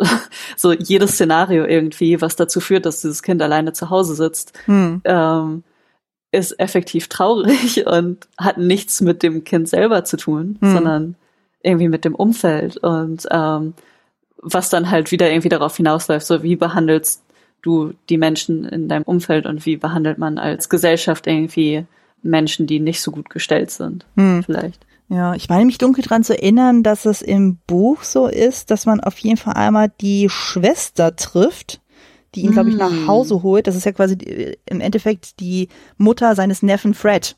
Also die wird dann Ja, tatsächlich im Buch mhm. verhandelt, aber die ist ja dann auch irgendwann gestorben. Und ich meine mich auch zu entsinnen, dass im Mm. Buch auch gesagt wird, dass von Scrooge die Mutter auch gestorben ist. Ich weiß nicht mehr, ob es bei der Mhm. Geburt war, aber auf jeden Fall Oh, da gab es irgendwie okay. auch nochmal so eine Geschichte, so, äh, äh, falls ich da irgendwie falsch liege, tut es mir leid, aber das ist jetzt das, was ich mir so grob jetzt irgendwie gemerkt hatte. Aber ist ja auch auf jeden Fall ein Trauma, ne? Also Ja. was du mit dir mitschleppen musst, so deine Mutter stirbt bei deiner Geburt. Also Mhm. wenn das jetzt so ist. Ähm, Vor allem, ja. wenn du eventuell auch noch vom Elternteil vorgehalten kriegst, von wegen, du bist schuld, dass deine Mutter gestorben ist, Mhm. denke ich mir auch so, mm, das ist, glaube ich, auch nicht so das beste äh. Eltern-Kind-Verhältnis dann. Aber Mhm. ja, aber gut, das sind ja so Punkte, die jetzt im Film nicht verhandelt wurden, wahrscheinlich auch so, um das so ein bisschen knapper zu halten, was ich irgendwie auch Mhm. verstehen kann. Genau, aber wo wir ja schon irgendwie bei Familie sind, das ist ja auch irgendwie so schön, dass wir hier diesen Kontrast haben eben zwischen Scrooge und Fred, die ja quasi total Mhm. gegensätzlich auch sind. So von wegen, ja, Scrooge ist zwar irgendwie vermögen und so kann sich theoretisch alles leisten. Der ist ja auch wirklich Ja. so ein Workaholic und so, aber ist anscheinend offensichtlich nicht glücklich. Äh, wohingegen Ja. dann Fred, äh, wo es ja im ersten Gespräch ja schon deutlich wird, so der hat ja anscheinend jetzt nicht so die Massen an Geld, aber er ist glücklich verheiratet so und er hat, äh, der ist ein Optimist und so und lässt sich auch nicht die Laune verhageln, so wenn, auch wenn Scrooge was Mhm. anderes behauptet. Und auch so merkst du von wegen, ja, manchmal muss man nicht in, in Geld schwimmen, so um glücklich zu sein. manchmal sind es die kleinen Sachen, also und äh, Ja, gleichzeitig natürlich, Fred wirkt jetzt auch nicht komplett arm. hm, Ähm, deswegen finde ich das irgendwie ganz interessant, dass also er offensichtlich irgendwie eine Balance hatte, so ein bisschen zwischen Bob Cratchit vielleicht steht und Scrooge, der, Hm. äh, der eine, der extrem arm ist und der andere, der extrem reich ist und ähm, dass er wahrscheinlich irgendwie einfach der Bürgerschaft angehört und Hm. ähm, weil, also ich finde offensichtlich ist er gut angezogen irgendwie und äh, offensichtlich kann er es sich irgendwie leisten, einfach rumzulaufen und zu sagen, hey, wollen wir Weihnachten feiern? Also Hm. ich weiß nicht, wenn man es dann so sehr im Detail ansieht, was das dann irgendwie zu bedeuten hat. Vielleicht einfach, dass es nicht darum geht. So, er muss nicht komplett arm sein irgendwie wie Bob Cratchit, hm, ähm, aber einfach eine gute Work-Life-Balance haben irgendwie. Und Hm. dann ist, ja, keine Ahnung. Ne, aber es trifft auch ganz gut dann so, also auch so mit dem Arbeiten so, dass ähm, mich fiel irgendwie, als ich das jetzt nochmal geguckt habe, so dieses Wort äh, Hustle Culture dann irgendwie wieder ein, weil ich da neulich auch Ja. so ein tolles Essay dazu gesehen hatte, wo ich auch so dachte, so, oh, also das ist ja vor allem so ein Szenario, was ja anscheinend vor allem so bei Männern so gerne beliebt ist, so von wegen so, du musst arbeiten, du musst am besten gar nicht schlafen, so, wenn du dir irgendwie mehr als vier Mhm. Stunden Schlaf gönnst, das ist schon zu viel des Guten, so, man muss doch schuften, schuften, schuften. Und ich also denke, Mhm. das kann doch auf Dauer nicht gesund sein. Ja. Mhm. Also, Auch wenn man das dann teilweise irgendwie runterbricht. Ich fand das ganz interessant. So viele Leute geben dann ja gerne an, gerade in den USA, aber Mhm. äh, ich sehe das auch hier in Deutschland, dass äh, Leute angeben, wie viel sie irgendwie arbeiten und äh, wie viel sie deswegen verdienen. Und aber wenn man dann runterbricht, wenn die sagen, ich mache eine, keine Ahnung, 80-Stunden-Woche oder so, keine Ahnung. hm. Ich weiß nicht, ob das möglich ist, aber Es so, geht, aber es ist das, nicht gesund. Das ist nicht gesund. aber wenn du dann den Stundenlohn runterbrichst, dann ist es effektiv weniger als Mindestlohn. Hm. Ähm, auch wenn du eigentlich relativ gut verdienst. Und das ist dann irgendwie der Punkt, wo so Hustle Culture natürlich extrem so toxisch wird, weil Hm. letzten Endes ist es nicht clever, irgendwie so, so viel zu machen und so viel von dir aufzugeben Hm. für, also so wer dankt es dir letzten Endes. Ja. Ähm, genau, und effektiv für einen eigentlich ziemlich lächerlichen Stundenlohn, wenn du es tatsächlich runterbrichst irgendwie. Genau, also diese Aufdröselung fand ich irgendwie ganz interessant. So ähm, diese Kultur von, du musst irgendwie so viel arbeiten, um halt das Geld zu verdienen, aber gleichzeitig wäre es eigentlich cleverer, wenn du weniger arbeiten würdest und dann vielleicht ein bisschen weniger Geld verdienst, aber dafür dann das meiste aus den Stunden rausholst. Das ist dann letzten Endes irgendwie was Rechnerisches, aber es ist es hat dann halt auch Auswirkungen auf die Work-Life-Balance eben. Wahrscheinlich der Fred, der wird ja auch arbeiten hm. und der wird auch relativ gut Geld verdienen, aber er verliert die Lebensqualität irgendwie dadurch nicht. Und hm. dann ist es irgendwie dieses Aufwiegen von, wie viel verlierst du von dir als Person irgendwie, wenn du so viel gibst irgendwie für Geld und für Arbeit. Ja, vor allem das Krasse ist ja auch irgendwie bei Scrooge schon so, er arbeitet anscheinend auch wirklich viel so, also selbst an Weihnachten hätte er überhaupt gar kein Problem, da irgendwie zu arbeiten. Also er verlangt das ja auch sogar von äh, Cratchit und seinen äh, Angestellten, ähm, so ja. von wegen so, seit morgen um acht wieder hier so oder dann so, ja, meinetwegen mhm. halt neun, wo es auch hieß so, ähm, so eine halbe Stunde Weihnachten feiern, feiern ist jetzt nicht so wirklich viel. Und ich sagte, oh Gott, ja. Oder selbst wenn die um jede Schaufel Kohle dann irgendwie verhandeln ja. müssen, so die, ähm, also man merkt dann auch so, dass äh, er kann zwar irgendwie Geld wie Heu dann irgendwie haben, aber er nutzt es de facto nicht. So, er bunkert es die ganze ja. Zeit nur. Also selbst zu Hause, wo er dann wohnt, so, du siehst ja wirklich so, der hat ja irgendwie kaum irgendwas eingerichtet, so sitzt er von seinem Mini-Feuerchen. Mhm. Also es wird ja auch irgendwie gesagt, so das Originalzitat irgendwie von wegen so, äh, äh, er liebt die Dunkelheit dann so, weil sie ist günstig. Und so denkst ja. du, oh, ja, also ich meine, das kann ja jeder halten, wie er möchte, aber so richtig gesund klingt ja. das nicht. Also insbesondere wenn er das an seinen äh, Mitmenschen irgendwie auslässt und ähm, ja es fehlt so ein, so, so ein bisschen das, das Ziel, worauf es hinausläuft, weil ich glaube, so als er ein Kind war, war es ziemlich klar, so, also vielleicht interpretiere ich da zu viel rein, aber ich denke mir, als, als Kind ist es ziemlich klar, er muss Geschäftsmann werden, um ein gutes Leben zu haben später. Und das ist die Motivation, warum er von Anfang an irgendwie sich dahin entwickelt, weißt mhm. du? Und der Bell sagt ja dann ja auch später, ich kann dich noch nicht heiraten, weil das Geld noch nicht da ist. Mhm. Und da fängt man dann an, irgendwie zu sehen, oh, langsam hat er so lange für gearbeitet, um überhaupt Geld zu haben, dass er gar nicht irgendwie davon loslassen kann, mhm. irgendwie. Und äh, auf einmal ist das Geld selber, obwohl das von Anfang an eigentlich nur ein Mittel zum Zweck war, was es ja auch sein sollte, hat er sich so viel auf dieses Geld fokussiert, dass er komplett aus den Augen verloren hat, wieso er überhaupt Geld haben will. Weil mhm. eigentlich will er das haben, um wahrscheinlich ein gutes Leben zu haben und später um die Belle zu heiraten. Und ähm, so von dem Moment an, wo sie mit ihm Schluss macht, beziehungsweise wahrscheinlich vorher, geht es einfach nur um Geld, um das Gelds willen und das, das ist halt letzten Endes nicht, wofür Geld da ist, sagen wir so. Mhm. Und ähm, deswegen ist er komplett orientierungslos. Er, er ist eigentlich so ein Zombie irgendwie. Mhm. So, er läuft irgendwie so auf ein Ziel, was aber irgendwie kein Ziel an sich ist. Mhm. So. Ja, das wird ja auch vor allem deutlicher so bei dieser Weihnachtsfeier, wo er eben auch Bell kennenlernt, so wo er dann auch noch da irgendwie mhm. darum, selbst da noch arbeitet, während alle total um ihn herum Party machen, so von wegen so, ja, ähm, ja hier, haben Sie sich eigentlich mal angesehen, wie viel das kostet, diese Party überhaupt zu machen? So, ach, weil, mein Gott, das ist Weihnachten und so und äh, Party machen. Und äh, genau, was du auch schon sagtest, dann mit Bell dann so, wo er das so aus den Augen verliert, das spricht sie ja auch offen an, so dass sie sagt so, ja, ähm, ja. du bist doch schon mittlerweile Teilhaber, du machst doch das schon, du machst doch jenes schon so und er vertröstet sie mhm. die ganze Zeit dann so und da wäre ich, glaube ich, als Verlobte auch irgendwann ziemlich äh, pissig, wo ich mir denke, ja. so, hm, das wirkt dann so alles wie so eine faule Ausrede, so damit äh, mhm. er mich nicht heiraten muss dann so und ich eventuell dann ihn an dem Hacken bin.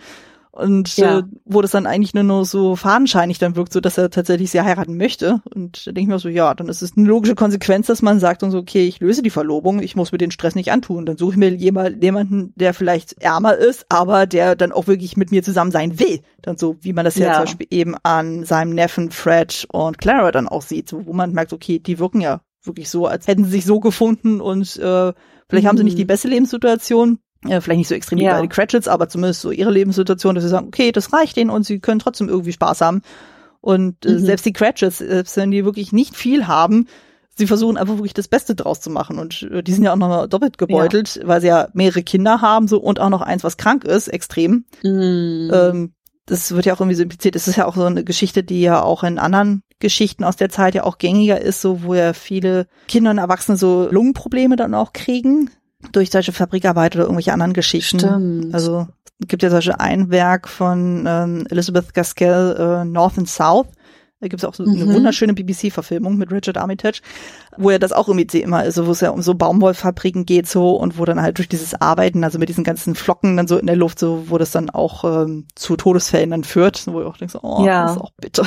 dann so, es ist echt keine schöne Zeit dann so, um da zu arbeiten. Ja, es ist generell, also irgendwie so, wie gesagt, man kann das ausblenden und so, aber das Konzept von Industrialisierung und die ganzen Implikationen sind so sehr einfach im Hintergrund irgendwie. Mhm. Und auch im Vordergrund, aber auch im Hintergrund, wie du sagst, so stimmt Tiny Tim, dass er wahrscheinlich eine Lungenkrankheit hat und äh, natürlich, dass Bob Cratchit halt deswegen nicht so viel freie Tage und so viel Geld von Scrooge bekommt, weil Scrooge das eben nicht machen muss. Mhm. So, also dass es keine Rechte gibt und ähm, genau, dass sich überhaupt so Slums und sowas, wo Cratchit irgendwie lebt, entwickelt haben. Mhm. Also es ist sehr irgendwie in dieser Zeit und natürlich trotzdem, weil in der Industrialisierung natürlich alles gemacht wurde, was alle Grundlagen gelegt wurden für die Gesellschaft heute, weil mhm. das effektiv, wo der Kapitalismus angefangen hat und so, sind, leben wir trotzdem irgendwie, ich glaube, wir können uns als Gesellschafter trotzdem sehr drin erkennen, auch wenn es natürlich irgendwie eine andere Zeit ist oder so, aber ich glaube, so viele grundsätzliche Sachen übertragen sich sehr gut irgendwie auf heute. Hm. Ich denke auch so, das ist tatsächlich auch so eine relativ zeitlose Geschichte, wo man merkt so, okay, mhm. so diese Art von Lebensqualität ist jetzt nicht wirklich erstrebenswert. So, so man ja. sollte sich vielleicht so ein bisschen so gewisse Sachen hinterfragen so und das finde ich ja mhm. einfach auch so schön durch diese Geschichte mit den drei Geistern so, wo es ja auch eben darum geht, so dann quasi so mal Revue passieren zu lassen, so was habe ich denn bisher erlebt, erreicht und äh, was strebe ich jetzt noch an und dass man einfach mal mhm. so darüber reflektiert und dann auch teilweise auf sehr brutale Art und Weise dann auch mit seinen Fehlern konfrontiert wird. Also ich meine, ja. ich denke mal, jede Person wird irgendwelche Momente haben, wo man denkt so, oh, da habe ich jetzt vielleicht nicht so das beste Verhalten an den Tag gelegt. Also ich glaube, ja. da ist nie, wirklich niemand frei von. Aber äh, mhm. äh, man merkt dann schon so, wie er dann so Stück für Stück dann merkt so, oh, oh, okay, also gewisse Sachen hat er anscheinend auch wirklich bewusst ausgeblendet dann so oder wirklich verdrängt. Also er sagt dann auch schon teilweise, wenn es dann heißt, hey, lass uns mal dahin gehen, lass uns mal dahin gehen, und er schon sagt so, nein, das will ich nicht, das will ich nicht, das will ich nicht. Und du merkst schon so, äh, äh, es ist schon, ja, manchmal muss man es auf die harte Tour lernen und äh, ja. Aber schon krass, dass er quasi binnen einer Nacht tatsächlich so radikal da äh, so ein Redemption Arc dann irgendwie durchlebt ja. und so.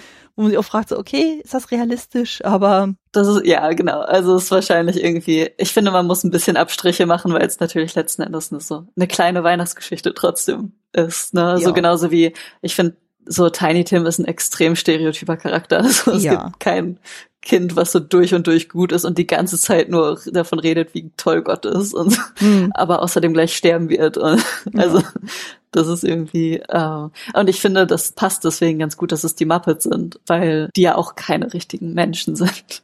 Und ich habe das Gefühl, dann nimmt man das irgendwie so ein bisschen man ist mehr gewillt, da irgendwie mitzugehen, dass das alles in einer Nacht passiert, dass Menschen so keine Ahnung, teilweise ein bisschen einseitig sind vielleicht. Hm. Ich glaube, man ist mehr gewillt, das mitzugehen, weil es die Muppets sind. Hm.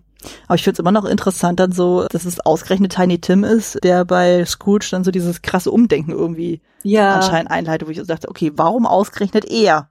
Also es ist mhm. einfach nur so dieses, okay, er ist krank und er ist ein Kind und das Ende ist absehbar, dass das auf einmal dann bei ihm so ein Umdenken leitet und so, dachte ich so, hm, okay, dann so, aber gut, das ist ja auch in der Originalvorlage so, das äh, ist dann mhm. einfach gegeben. Aber das, ja. Äh, er wirkte jetzt nicht immer so wie der kinderfreundlichste Typ. so, das wurde so ja, so genau. Gezeigt. Und er wird auch nicht irgendwie so, jetzt wo du es sagst, es wird ja auch nicht das erste Mal sein, dass er ein todkrankes Kind gesehen hat, mhm. eigentlich. Also deswegen. Ja, man kann irgendwie sagen, ja, es war der Kontext irgendwie. Und nachdem er schon so quasi effektiv, wenn man jetzt fies sein möchte, er wurde ja schon emotional manipuliert dahin. Mhm. Also so von den Geistern das wär's da. Keine Ahnung. So könnte man es vielleicht irgendwie drehen. Aber ja, es stimmt schon. Das ist irgendwie seltsam. Ja. Aber es geht ja um sein Seelenheil. es geht um sein Seelenheil. ja, äh, ich glaube, das sagt sogar der Geist der vergangenen Weihnacht sogar explizit von mir so, ja, warum seid ihr denn hier? Wegen, mhm. äh, also, was, was habt ihr vor? So, ja, wir wollen dein Seelenheil retten. Und so, so, okay. Also, ähm, ja, ich meine, dadurch kriegt es ja schon so eine leicht christliche Komponente, aber auch jetzt nicht ja. so extrem. Also ich finde es eigentlich sehr schön bei der Geschichte, dass es halt einem nicht so sehr auf die Nase gedrückt wird, von wegen so, so wir sind ultra christlich und hm, wir haben unsere Werte ja. und die drücken wir an Weihnachten besonders aus. Also so dieses Thema Gott und Geburt und Jesus und sowas, das spielt eigentlich in dieser Geschichte fast gar keine Rolle. Also es wird so ab und zu mal mm. Gott erwähnt dann so, aber ich habe das Gefühl, das ist eigentlich recht subtil gehalten. Dachte ich, ach so, hm, das fände ich auch ganz interessant mal. Ja, stimmt, ja. Also wenn man es nicht sehen will, dann muss man es auch nicht sehen irgendwie. Mhm. Und das sind ja auch Geister und keine Engel. Mhm. Und ähm, so klar gibt's irgendwie ein Jenseits, was wahrscheinlich nicht irgendwie so wie wir es kennen, eine christliche Konzeption ist, aber das ist dann auch nicht mehr oder weniger christlich als andere Geschichten irgendwie auch, die das implizit übernehmen einfach. Ja, stimmt, dieses Bild von Hölle gibt's ja zum Beispiel hier in der Geschichte auch nicht. Also wir haben ja irgendwie dann zwar die Das Marleys stimmt. dann so, die ja dann irgendwie mit diesen Ketten irgendwie gefangen sind, aber so dieses klassische Höllenfeuer, was ja immer so prophezeit wird, so, äh, das haben wir hier wirklich gar nicht, sondern es gibt einfach nur so quasi so ein Afterlife dann so und entweder Ja. du hast Glück und du warst wirklich gutherzig so, oder du hast Pech und du wirst Zeit deines Jenseits dann irgendwie damit konfrontiert dann. Es ist ziemlich offen gehalten, ne? weil offensichtlich werden die bestraft irgendwie, Mhm. aber sie können gleichzeitig trotzdem aus dem Jenseits gehen, um Leute zu warnen. Mhm. Ähm, was irgendwie, also keine Ahnung, je mehr ich drüber nachdenke, was ist das irgendwie Konzept von einem Jenseits? Weil wenn die beiden das können, hm, wieso können andere das irgendwie nicht? hm, Weil ich glaube nicht, dass die Marleys, die schienen in ihrem Leben nicht so investiert in das Seelenheil von Scrooge zu sein. hm. Und wenn selbst die irgendwie durchgehen, dann frage ich mich, ist das eine Welt, in der das ständig Leuten passiert? Hm. Also werden Leute ständig irgendwie von den Geistern der Weihnacht heimgesucht? Oder äh, ja, ich weiß nicht, sind die doch irgendwie emotional involvierter in Scrooge, als man irgendwie denkt? Oder also ja. Ich habe das jetzt auch so verstanden, dass die Geschichte- ja vor allem so die Vorboten sind von den Geistern, von wegen so, Ja. okay, die Geister hatten Genau. die schon irgendwie im, im Fokus und so und haben gesagt, okay, äh, die beiden waren so mit so das Nächste an ihm dran, so, Mhm. äh, deswegen sollen die mal äh, losgeschickt werden, so von wegen so, hier, macht mal, kündigt uns mal an. Oh. Okay, das dann wäre es quasi andersrum, dann wären es quasi nicht die Marlies, die gesagt haben, wir wollen aber, dass es dem gut geht, sondern quasi die Engel Hm. sagen, wir wollen, dass es dem gut geht und dann Ja. werden die Marlies vorgestellt. Okay, gut, so könnte man das natürlich auch sehen. Also, so habe ich das jetzt interpretiert. Okay, so hatte ich das gar nicht gesehen, aber das macht irgendwie ein bisschen mehr Sinn, ja. okay, ja, das stimmt. Ja, also wäre jetzt so, so meine Theorie, so, wo ich denke so, okay, das wäre irgendwie so am schlüssigsten so und so war er Ja. quasi mental darauf eingestellt, von wegen so, hey, um eins kommt der Erste, so, hier mach dich bereit, so, um, äh, Mhm. wundert dich jetzt mal nicht. Und ähm, Ja. ich glaube, da an dem Punkt kann man auch nochmal so ganz gut zu den Stilmitteln äh, übergehen, weil das fand ich zum Beispiel Mhm. auch spannend, gerade so dieser ganze Komplex dann zwischen Scrooge geht dann von der Arbeit nach Hause und bis zum äh, Zeitpunkt, wo dann der erste Geist auftaucht, dachte ich so, sie wird doch eins zu eins in so einer Gothic Horror Story. Oder? Es ist doch super Ja. düster inszeniert und so. Also mit diesen dunklen Gassen, wo Stimmt. keine Person oder kein Muppet unterwegs ist. Äh, und dann halt dieser Türknauf, der sich verwandelt. Das ist aber tatsächlich eins zu eins im Buch, habe ich gesehen, wo ich dachte, wow, okay, das ist Ja. auch ein starkes Bild. Und Ja. äh, genau, und dann wo halt irgendwie dann diese kleine Glocke dann auf einmal anfängt zu läuten und so. Und dann kommt der Geist oder Mhm. die Geister in dem Falle. Und äh, wo er auch erst, äh, wo Scrooge auch erstmal so ein bisschen hadert von wegen so, okay, seid ihr jetzt nur so ein schlecht verdautes Stück Rindfleisch und so, was da irgendwelche Gehirngespinste auslösen, wo ich auch dachte so, ah ja, also das fand ich auch so stark, also jetzt auch beim Rewatch, wo ich dachte so, wow, also das hatte ich gar nicht mehr so krass dunkel in Erinnerung, aber Ja. ähm, wahrscheinlich leicht geprägt, dass ich jetzt zuletzt ja Crimson Peak äh, bei Kostümfabel besprochen habe, war ich Ah. natürlich sehr auf diesen Gothic Horror Trip dann so und da fallen, Okay. fallen einem diese Bilder natürlich noch mehr ins Auge, so, wo du auch wirklich so dieses sehr Mhm. düstere Haus dann hast dann so, wo es kaum beleuchtet ist und das ist ja eben so dieses viktorianische Setting auch noch, ähm, Mhm. das macht nochmal so doppelt creepy und denkst so, wow, okay. Also, was ich auch wiederum sehr schön kommentiert finde von Rizzo, der irgendwann sagt so, Alter, ist das überhaupt noch für Kinder geeignet? Gonzo schrägstrich Charles Dixon auf jeden Fall meinst du so, mein Gott, das ist Weltliteratur. Das müssen die Das fand ich so schön. Also, das ist, es lässt einen irgendwie darüber nachdenken, so wie viel Sachen geben wir eigentlich irgendwie Kindern zu lesen oder zu sehen, wo wir denken, es ist okay, einfach nur weil es weil es alt ist oder Ja. weil es irgendwie ein Klassiker ist oder so. Ja, ja, ist ja wie mit den Märchen auch so. Und ich sehe gerade auf meiner DVD, das Ding hat eine FSK auf, äh, ab null. Wo ich auch dachte, oh Gott. Also ab null würde ich es jetzt nicht machen. Also theoretisch könnte jetzt meine Tochter den auch gucken, wo ich mir denke, nein, nein. Und ich finde so, also man weiß nie, was es ist, aber Kinder sind extrem schnell irgendwie traumatisiert von sowas. Mhm. Also ich weiß einfach, dass ich als Kind hatte so Angst vor der bösen Stiefmutter aus Schneewittchen, dass ich nie Oh. über die Stelle hinausgeguckt habe, wo man sie zum ersten Mal sieht und wo sie mit dem Spiegel spricht. Hm, Und ähm, das galt auch als Kinderfilm. hm. Und ähm, genau, wie du meintest, es war irgendwie ein Märchen und deswegen, klar, also es war ein Stilmittel und es war irgendwie effektiv und jetzt in Retrospektive so klar. Aber keine Ahnung, als Kind, man hat halt nur die Eindrücke irgendwie und man verwertet die nicht als, ähm, ja, keine Ahnung, später kommen dann die tollen Geister der Weihnacht oder sowas. Hm. Oder, keine Ahnung, oder bei Schneewittchen, ja, später kommen ja die Zwerge Mhm. und ähm, so sieht man das gar nicht, sondern man denkt nur, scheiße. äh, das, das wird mich die nächsten Nächte verfolgen. Ja, äh, ich meine, ich sehe es ja gerade bei meiner eigenen Tochter. Wir fangen jetzt so ganz langsam ja an, so gewisse Medien auch mit ihr dann zu zeigen. Also wirklich so ganz, ganz leichte Kosten und auch mit Hörspielen. Und wo ich dann schon ja. sie dann beobachte und merke, so ab wann reagiert sie amüsiert und ab wann wirkt sie unruhig dann so. Und sie sagt ja auch mhm. mittlerweile sehr konsequent, wenn ihr irgendwas äh, nicht passt, dann sagt sie auch so von wegen so, nee, das möchte ich nicht hören, das ist unheimlich oder so. Und, denke, oh. und dabei hören wir wirklich sehr seichte Sachen. Also das ist jetzt noch nichts so okay. Dramatisches, aber wenn ich das jetzt schon so beobachte, ich so, okay, das wird ein guter Indikator dann sein, um zu gucken, okay, was ja. kann ich ihr mal zeigen und was nicht oder wann zu einem späteren Zeitpunkt.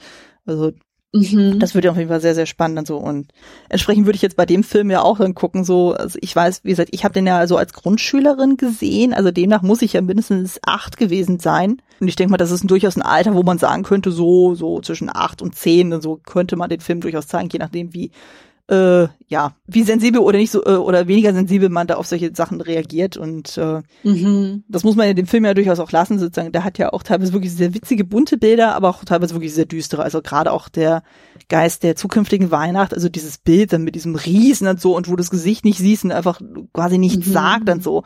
Also das ist ja auch schon wirklich sehr sehr creepy.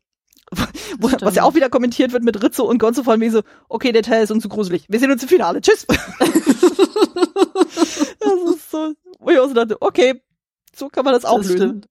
Ja. Also generell auch so dieser Einsatz von Gonzo als Charles Dickens und Rizzo als äh, quasi Kompagnon ist einfach auch so herzallerliebst und so, dass, äh, dass man so immer diese vierte Wand dann irgendwie auch immer hat und so, die dann ja. irgendwie dann sagen so von wegen, ja, äh, so, so, mein Name ist Charles Dickens und ich erzähle euch die Story. So, Moment mal, du bist nicht Charles Dickens.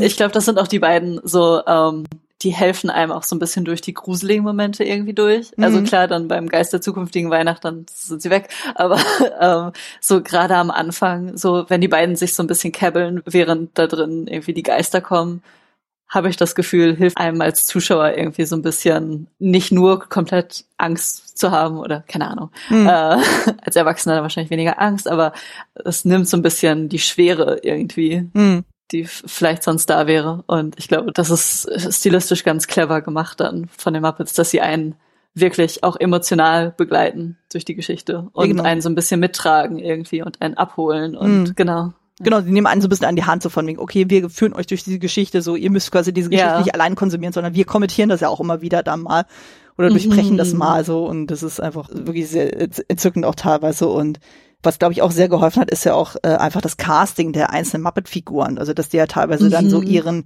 Personas aus der Show dann auch sehr ähnlich sind. Also eben, dass wir die Combo mhm. haben aus Kermit, so diesen gutmütigen Vorstand so und dann halt mit Miss Piggy als seine Frau, so da hast du ja dann diese Kombination.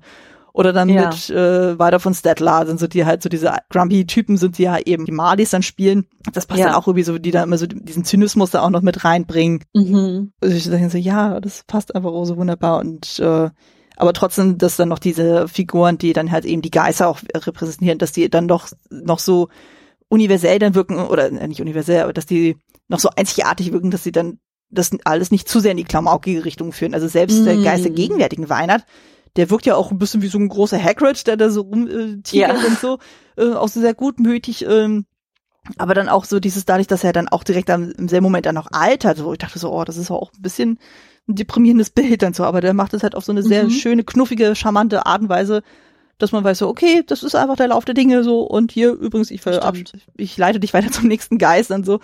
Und, ja. Äh, also äh, generell auch so dieses ganze Design von diesem Film ist einfach super toll. Also ich mag ja sowieso dieses mm. 19. Jahrhundert Setting, so dieses viktorianische und dann auch noch zur Weihnachtszeit und so. Das, äh, das ist einfach auch so schön und vor allem genau. auch so, genau. wie dieser Film dann auch das so einführt. Am, direkt am Anfang hast du ja diese lange Plansequenz, wo du erstmal über diese ganzen Dächer schwebst und so und dann in die Gassen rein. Du kriegst ja auch sofort mit, wie da mhm. so einfach so dieses Umfeld dann auch ist. Das finde ich auch komplett. Du bist direkt irgendwie da drin und auch weil es tatsächlich kein CGI ist oder sowas, ja. sondern du bist einfach physisch da drin und die Muppets sind auch drin und deswegen ist es gleich irgendwie gemütlich, mhm. so finde ich. So deswegen Practical Effects sind für mich immer so einfach man fühlt sich irgendwie so geborgen, auch mhm. wenn irgendwas gruselig ist, effektiv. Ja, und da sind ja teilweise auch wirklich so herzliche Muppets auch wieder dabei. Du hast ja diese kleine ja. Mini-Mäuse-Familie oder das sprechende Gemüse oder dann auch äh, oder halt der Hase, der vor der Tür singt. Ich liebe ja diesen Hasen. Ja, super. Der ist ja. so toll. Und der am Ende den Truthahn tragen darf. das ist irgendwie so clever gemacht, weil also ich bin nie mit dem Muppet selber aufgewachsen, sondern mit der Sesamstraße. Mhm. Und in dem Film sind ja keine einzigen aus der Sesamstraße. Mhm. Und deswegen habe ich eigentlich keine emotionale Verbindung irgendwie dazu. Aber so dadurch, dass es irgendwie die Muppets sind, hat man trotzdem irgendwie so wird man irgendwie emotional mitgenommen und man hat trotzdem so die Vibes quasi. Mhm. Ähm, aber sie sind nicht irgendwie zu sehr, weil, also zum Beispiel irgendwie Kermit und Miss Piggy nerven mich meistens ziemlich. Mhm. Also vermutlich, weil sie irgendwie keine Kindheitserinnerungen für mich sind oder so. Aber mhm. so jenseits von der Sesamstraße holen mich die Muppets meistens nicht so ab. Aber ich finde, das macht der Film irgendwie großartig, dass es trotzdem irgendwie, es hat dieses Muppet-Gefühl, so natürlich. Mhm. Und aber es ist nicht irgendwie so voll auf die Neune irgendwie, so keine Ahnung, so Kermit zieht das Ganze nicht so ins Lächerliche, dass man oder dass ich wieder genervt irgendwie davon bin. Mhm. Und genauso mit Miss Piggy irgendwie. Und äh, genau, das, das ist irgendwie so das Casting eigentlich ziemlich, finde ich, genial ist. Das ist natürlich irgendwie Leute, die die Muppets mögen, wer, also werden wahrscheinlich irgendwie das, das wegen den Muppets mögen, aber auch wenn man selbst mit denen keine emotionale Verbindung hat, holen die einen trotzdem ab, weil sie es nicht so sehr muppethaft machen, dass es einen abschreckt, hm. quasi. So. Ja. Sonst hat, es läuft irgendwie ganz gut, diese Balance irgendwie. Hm. Ja, kann ich gut verstehen. Also es ist mir ähnlich. Also ich bin auch eher mit der Sesamstraße aufgewachsen, gar nicht so sehr mit den Muppets. Also wenn dann nur durch die mm. Filme dann so. Und also insbesondere den hier dann so und äh, aber trotzdem hat man ja dann irgendwie so seine Lieblinge, wo man sagt, okay, mit denen fiebert man mehr mit, mit den wenigern. Und ähm, mhm. genau bezüglich Casting dann so, zum Beispiel auch hier Michael Caine als Scrooge, ich finde, der macht das auch wirklich sehr gut so von der Präsenz her, dann so sowohl dieses düstere, so sehr grimmige, so sehr strenge, so aber auch gleichzeitig der liebevolle äh, kommt auch wirklich sehr, sehr gut rüber. Und ähm, ja. was ich auch sehr spannend fand, war ja auch gerade so dieser Einstieg von ihm, wie er präsentiert wird. Also wir haben ja quasi so aus der Froschperspektive ihn ja so, man sieht die ganze Zeit das Gesicht ja. nicht und er wird ja da habe ich sofort Parallelen gezogen zu dem Prolog, äh, also zu dieser Sequenz aus Schön das Biest mit Bell, wo sie ja dann quasi einmal ah. durch das komplette ah. Dorf geht und sie ja die ganze Zeit besungen wird.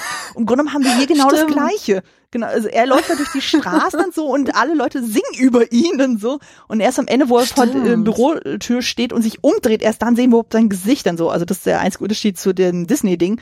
Aber das hat mich total ja. dran erinnert, wo ich dachte so, oh mein Gott, das ist doch genau das gleiche Konzept. Dachte, ja. Und auch mit dieser sehr schon ja schon sehr packenden Musik. Also du hast ja irgendwie am Anfang so direkt so dieses bisschen so Marschartige, so wo man merkt, so, okay, diese schweren Schritte, so wie er da durch den Schnee wartet mhm. und dann durch die Straßen geht, dann so und die ganzen Passanten vorbei, die mal mehr, mal weniger gut betucht sind.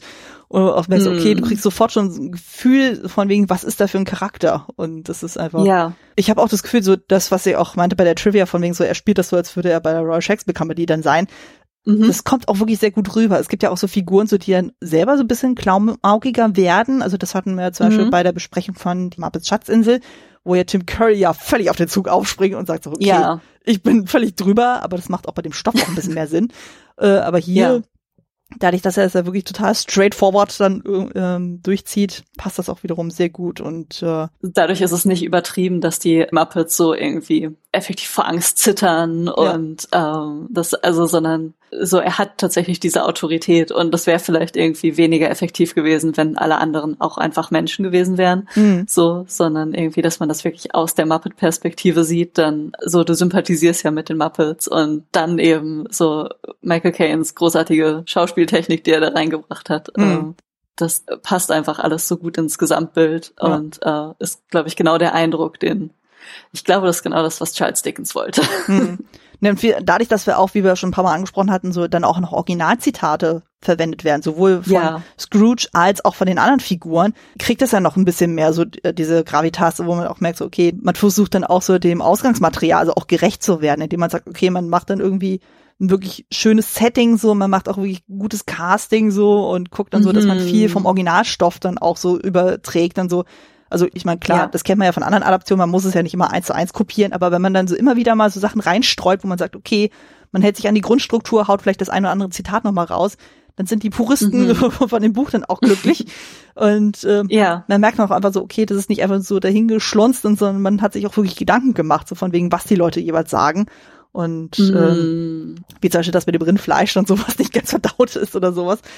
Oder dann mit der Dunkelheit oder so, ja, ist das, was äh, jetzt noch kommen wird, ist das schon festgeschrieben oder nicht? Und äh, das ist einfach ja. so schön. Was sagt er eigentlich, als die äh, Mali und Mali da sind? Dann diskutiert ja, wie du gerade angesprochen hast, der Scrooge so ein bisschen mit denen und meint so, dass irgendwie, ihr könntet irgendwie das Stück unverlauter Käse sein oder so. Mhm. Und ähm, im Englischen sagt er dann, there's more gravy than grave to you. Mhm. Und ich, also ich weiß nicht, ob du es so eins zu eins weißt, aber ich habe mich jetzt gerade gefragt, wie das im Deutschen übersetzt haben, weil das ist ja sehr so der Wortwitz funktioniert ja nur im Englischen. Ich äh, die Zeile jetzt explizit habe ich jetzt nicht mehr auf dem Zettel, aber mm. es klang jetzt schon relativ ähnlich. Also gerade weil ich da auch nochmal das okay. äh, Kapitel da aus dem Buch nochmal so überflogen hatte, hatte ich schon das Gefühl gehabt, okay, das ist schon sehr nah dran, so. Ja, okay. So, äh, durchgezogen haben. Mhm. Das war schon schön, weil man irgendwie dann so sieht, weil sowas ist ja gerade tatsächlich einfach das, was Dickens geschrieben hat. Und mhm. ähm, ich finde das so schön, dass das tatsächlich die Sachen sind, die dann übernommen wurden, wo es sich eben nicht so ernst nimmt eigentlich. Ja. So, wo es so ein bisschen einfach, ja, Spaß mit der Vorlage hat und ähm, es nicht so, ich weiß nicht, ich habe das Gefühl, viele andere äh, Adaptionen äh, sehen die Vorlage so als heilig an. Und ich hm. glaube nicht, dass die sich selbst so gesehen hat auch, oder dass, dass Dickens sich selbst so gesehen hat. Unterstelle ich jetzt einfach mal. Ja. Ähm, und äh, genau, das, das irgendwie, ich glaube, die Muppets haben das mehr verstanden als manche andere. Hm. Ich denke auch so, das passt eigentlich auch sehr gut so in dieses Setting, also von den Muppets, dass man genau diese Geschichte dann auch irgendwie erzählt und wo man auch ja. äh, dann auch so dieses Konzept hat von wegen, okay, du hast dann halt nur eine Hauptfigur, die dann halt von Menschen gespielt wird, bis vielleicht noch auf zwei andere äh, und der Rest sind halt komplett diese Muppets dann so und das wirkt irgendwie in sich mhm. total organisch. Also das habe ich auch bei der Schatzinsel gemerkt, wo ich dachte so, ja, das funktioniert total. Also ich finde mhm. das überhaupt nicht abwegig zu sagen, okay, man hat da einfach irgendwelche Puppeteers um einen herum. Also ich finde, es ja. wirkt irgendwie in sich runder als jetzt heutzutage ganz viel mit diesen CGI-Figuren, wo man das Gefühl hat, das fühlt immer sich ja. so off an. So das Gefühl hat so, nee, da ist irgendwie nichts Haptisches da. So, also deswegen liebe ich auch so ja. Puppenfilme oder Filme, wo einfach viel mit Practical Effects gearbeitet wird. Also deswegen liebe ich auch Del Toro so sehr, weil er das ja mm. sehr hoch hält. Das, vor allem das altert auch extrem gut. Also ich finde selbst hier, also man sieht natürlich hier auch so ein paar CGI-Effekte. Also sind gerade wenn es mhm. darum geht und so, dass sie von einem Tunnel in den nächsten irgendwie dann wandern, so aber da denke ich mal so, mein Gott, der Film ist 30 Jahre alt. Das ist geschenkt. Aber ich mhm. finde, vieles von dem, wie zum Beispiel bei dem Geist der vergangenen Weihnacht, dann so mit diesem wabernden äh, wie nennt man das am besten? Also, also wie das einfach so in der Luft schwebt und so, das wirkt immer noch toll. Also das kann ich mir immer noch mhm. angucken und ich finde, das muss sich nicht schämen für die Effekte, die es heutzutage gibt. Also das altert deutlich schlechter. Ja, ähm. ich finde gerade auch mit jetzt äh, Computertechnik, ich glaube in dem Moment, wenn die tatsächlich rauskommt, dann hat sich das Auge da vielleicht noch nicht dran gewöhnt und dann denkt man, ah ja, es ist exakt so wie das Original, keine Ahnung. Mhm. Aber dann so 10, 20 Jahre später ist die Technik schon nicht mehr aktuell. Man, das Auge hat sich dran gewöhnt. Man sieht irgendwie so ein Disconnect vielleicht zwischen dem und dem Hintergrund oder so. Man weiß quasi, man, das Auge ist darauf trainiert, um zu erkennen, was es ist. Und ähm, dadurch wirkt es ehrlich gesagt billig. Hm. So, während irgendwie bei genau praktischen Effekten bist du so, selbst wenn, so, okay, du kannst immer noch sagen, ja, ich sehe, dass es halt nicht echt ist oder so, aber hm. dann hat es halt Charme irgendwie. Ja. Also, du kannst es trotzdem ja, also es ist greifbar. Und auch für Schauspieler, glaube ich, ist es, ich glaube, es ist so viel dankbarer, wenn du mit tatsächlich Puppen interagierst, mhm. als wenn du da so ein, keine Ahnung, so eine Kugel irgendwie vor dir hast und dir gesagt wird, das ist jetzt ein Monster. Mhm. so. Ich glaube, du hast eine andere Interaktion mit dem Ding, die auch mehr auf Gegenseitigkeit beruht und die natürlicher ist. Ja. wenn du, wenn du das tatsächlich da hast. Ja. Ja, das war jetzt zum Beispiel auch der Punkt. Ich hatte es ja bei meinem anderen Podcast ungeheuerlich schön wo ich ja mit Bianca mhm. äh, von Feenstab und Mauseohren ja über die Disney-Filme gesprochen hatte von Schönes Biest, also sowohl den 91er-Film als auch den 2017er Film. Und wo wir auch mhm. gemerkt haben, so bei den 2017er Film, dass das schon teilweise sehr auffällig war, wie Emma Watson dann so ein bisschen kämpfen musste, um dann mit irgendwelchen CGI-Sachen dann zu interagieren. Wo mm. das manchmal dann so ein mm. bisschen weird dann irgendwie wirkte. So, auch mm so mm, mm, nee, dann so, also und so, hätten die nicht irgendwie was hinstellen können, so womit man wesentlich besser interagieren kann, so. Also. Ja. Ich habe das Gefühl, und ich weiß nicht, ob ich da jetzt schon zu viel reininterpretiere, aber wenn ich dann zum Beispiel denke an Marvel, wo ja fast alles inzwischen CGI ist, mhm. ähm, so ich frage mich, ob das dann irgendwie, weil Marvel dann ja auch gleichzeitig sehr, ich habe das Gefühl, die können sich ja nicht selbst ernst nehmen irgendwie. Mhm. So, die haben immer diese diese ironische Losgelöstheit. Mhm. Und ich frage mich, ob sich das irgendwie gegenseitig bedingt, wenn du halt als Schauspieler keine Connection zu dem hast, was du gerade machst und äh, dass du deswegen sehr leicht nicht emotional involviert bist in das, was du, was du machst Mhm. und ähm, die Filme in sich selbst auch nicht emotional involviert sind. Weil selbst wenn die Muppet Show irgendwie quatschig ist, ist trotzdem so alle sind emotional da quasi. Und Mhm. niemand muss irgendwie, klar, Witze werden gemacht, aber die werden nicht darüber gemacht wie, haha, es ist ja lächerlich, Gefühle zu haben, Mhm. weißt du? Und ähm, ich habe das Gefühl, dass das sehe ich irgendwie immer mehr, gerade in Marvel-Filmen, aber generell irgendwie in Filmen, dass, dass sie Probleme haben, wirklich emotional zu sein oder, Hm. oder ernsthaft da zu sein. Hm. Und ob das irgendwie damit verbunden ist, mit dem Wechsel von Practical Effects zu CGI. Hm. Das wäre gut möglich. Ja, vor allem das Problem ist auch einfach so gerade so diese praktischen Effekte, also gerade was man hier so sehen mit den Muppets, das ist einfach auch ein Riesenaufwand natürlich dann so. Also was wir ja schon Mhm. angesprochen hat mit den Sets, dann so, wo du ja teilweise irgendwie so eine erhöhte Ebene hast, und du hast eine vertiefte Ebene und dann sind dann halt die Leute, die dann mit den Puppen agieren und dann musst du halt gucken, wo stehst du als Person dann auch da oder wo stehst du als Puppetier dann irgendwie da und musst das und jenes Ja. machen. Also d- das ist natürlich auch ein Riesenaufwand. Also Mhm. weiß gar nicht mehr, wann das war jetzt, ob das äh, letztes oder vorletztes Jahr mit dieser Prequel-Serie zu The Dark Crystal, ähm, Ja. wo man auch wirklich gesehen mhm. hat, dass ja auch irgendwie so ein Riesenaufwand mit diesen ganzen Puppen und sowas. Mhm. Aber ich glaube, die haben es nicht verlängert, so, weil es ja auch irgendwie da irgendwie die Resonanz dann anscheinend nicht so war, wie erhofft und so. Ja. Und wo auch denkst du, das ist eigentlich so schade, weil es ist eigentlich so ein wunderschönes Handwerk, aber Mhm. irgendwie, Es ist total ungewohnt, das heutzutage zu sehen. Also Ja. ich habe ein bisschen reingeguckt, ich habe nicht alles geguckt, aber äh, ich hatte so das Gefühl, es fühlte sich irgendwie so nostalgisch an, weil man Mhm. sowas heutzutage einfach gar nicht mehr sieht. hm, Ähm, und es war wirklich so charmant irgendwie, so man merkt wirklich, da so Leute haben da wirklich dran gearbeitet. Also es klingt fies, aber so die, die, die physische Arbeit und die Gedanken irgendwie, die da drin sind, irgendwie, die übersetzen sich dann einfach bei praktischen Effekten so viel, ja. so Also- viel mehr und emotionaler. Ja, also ich habe das Gefühl, was jetzt heutzutage noch eher noch so halbwegs anerkannt wird, so was so praktische Sachen betrifft, sind so Stop-Motion-Geschichten.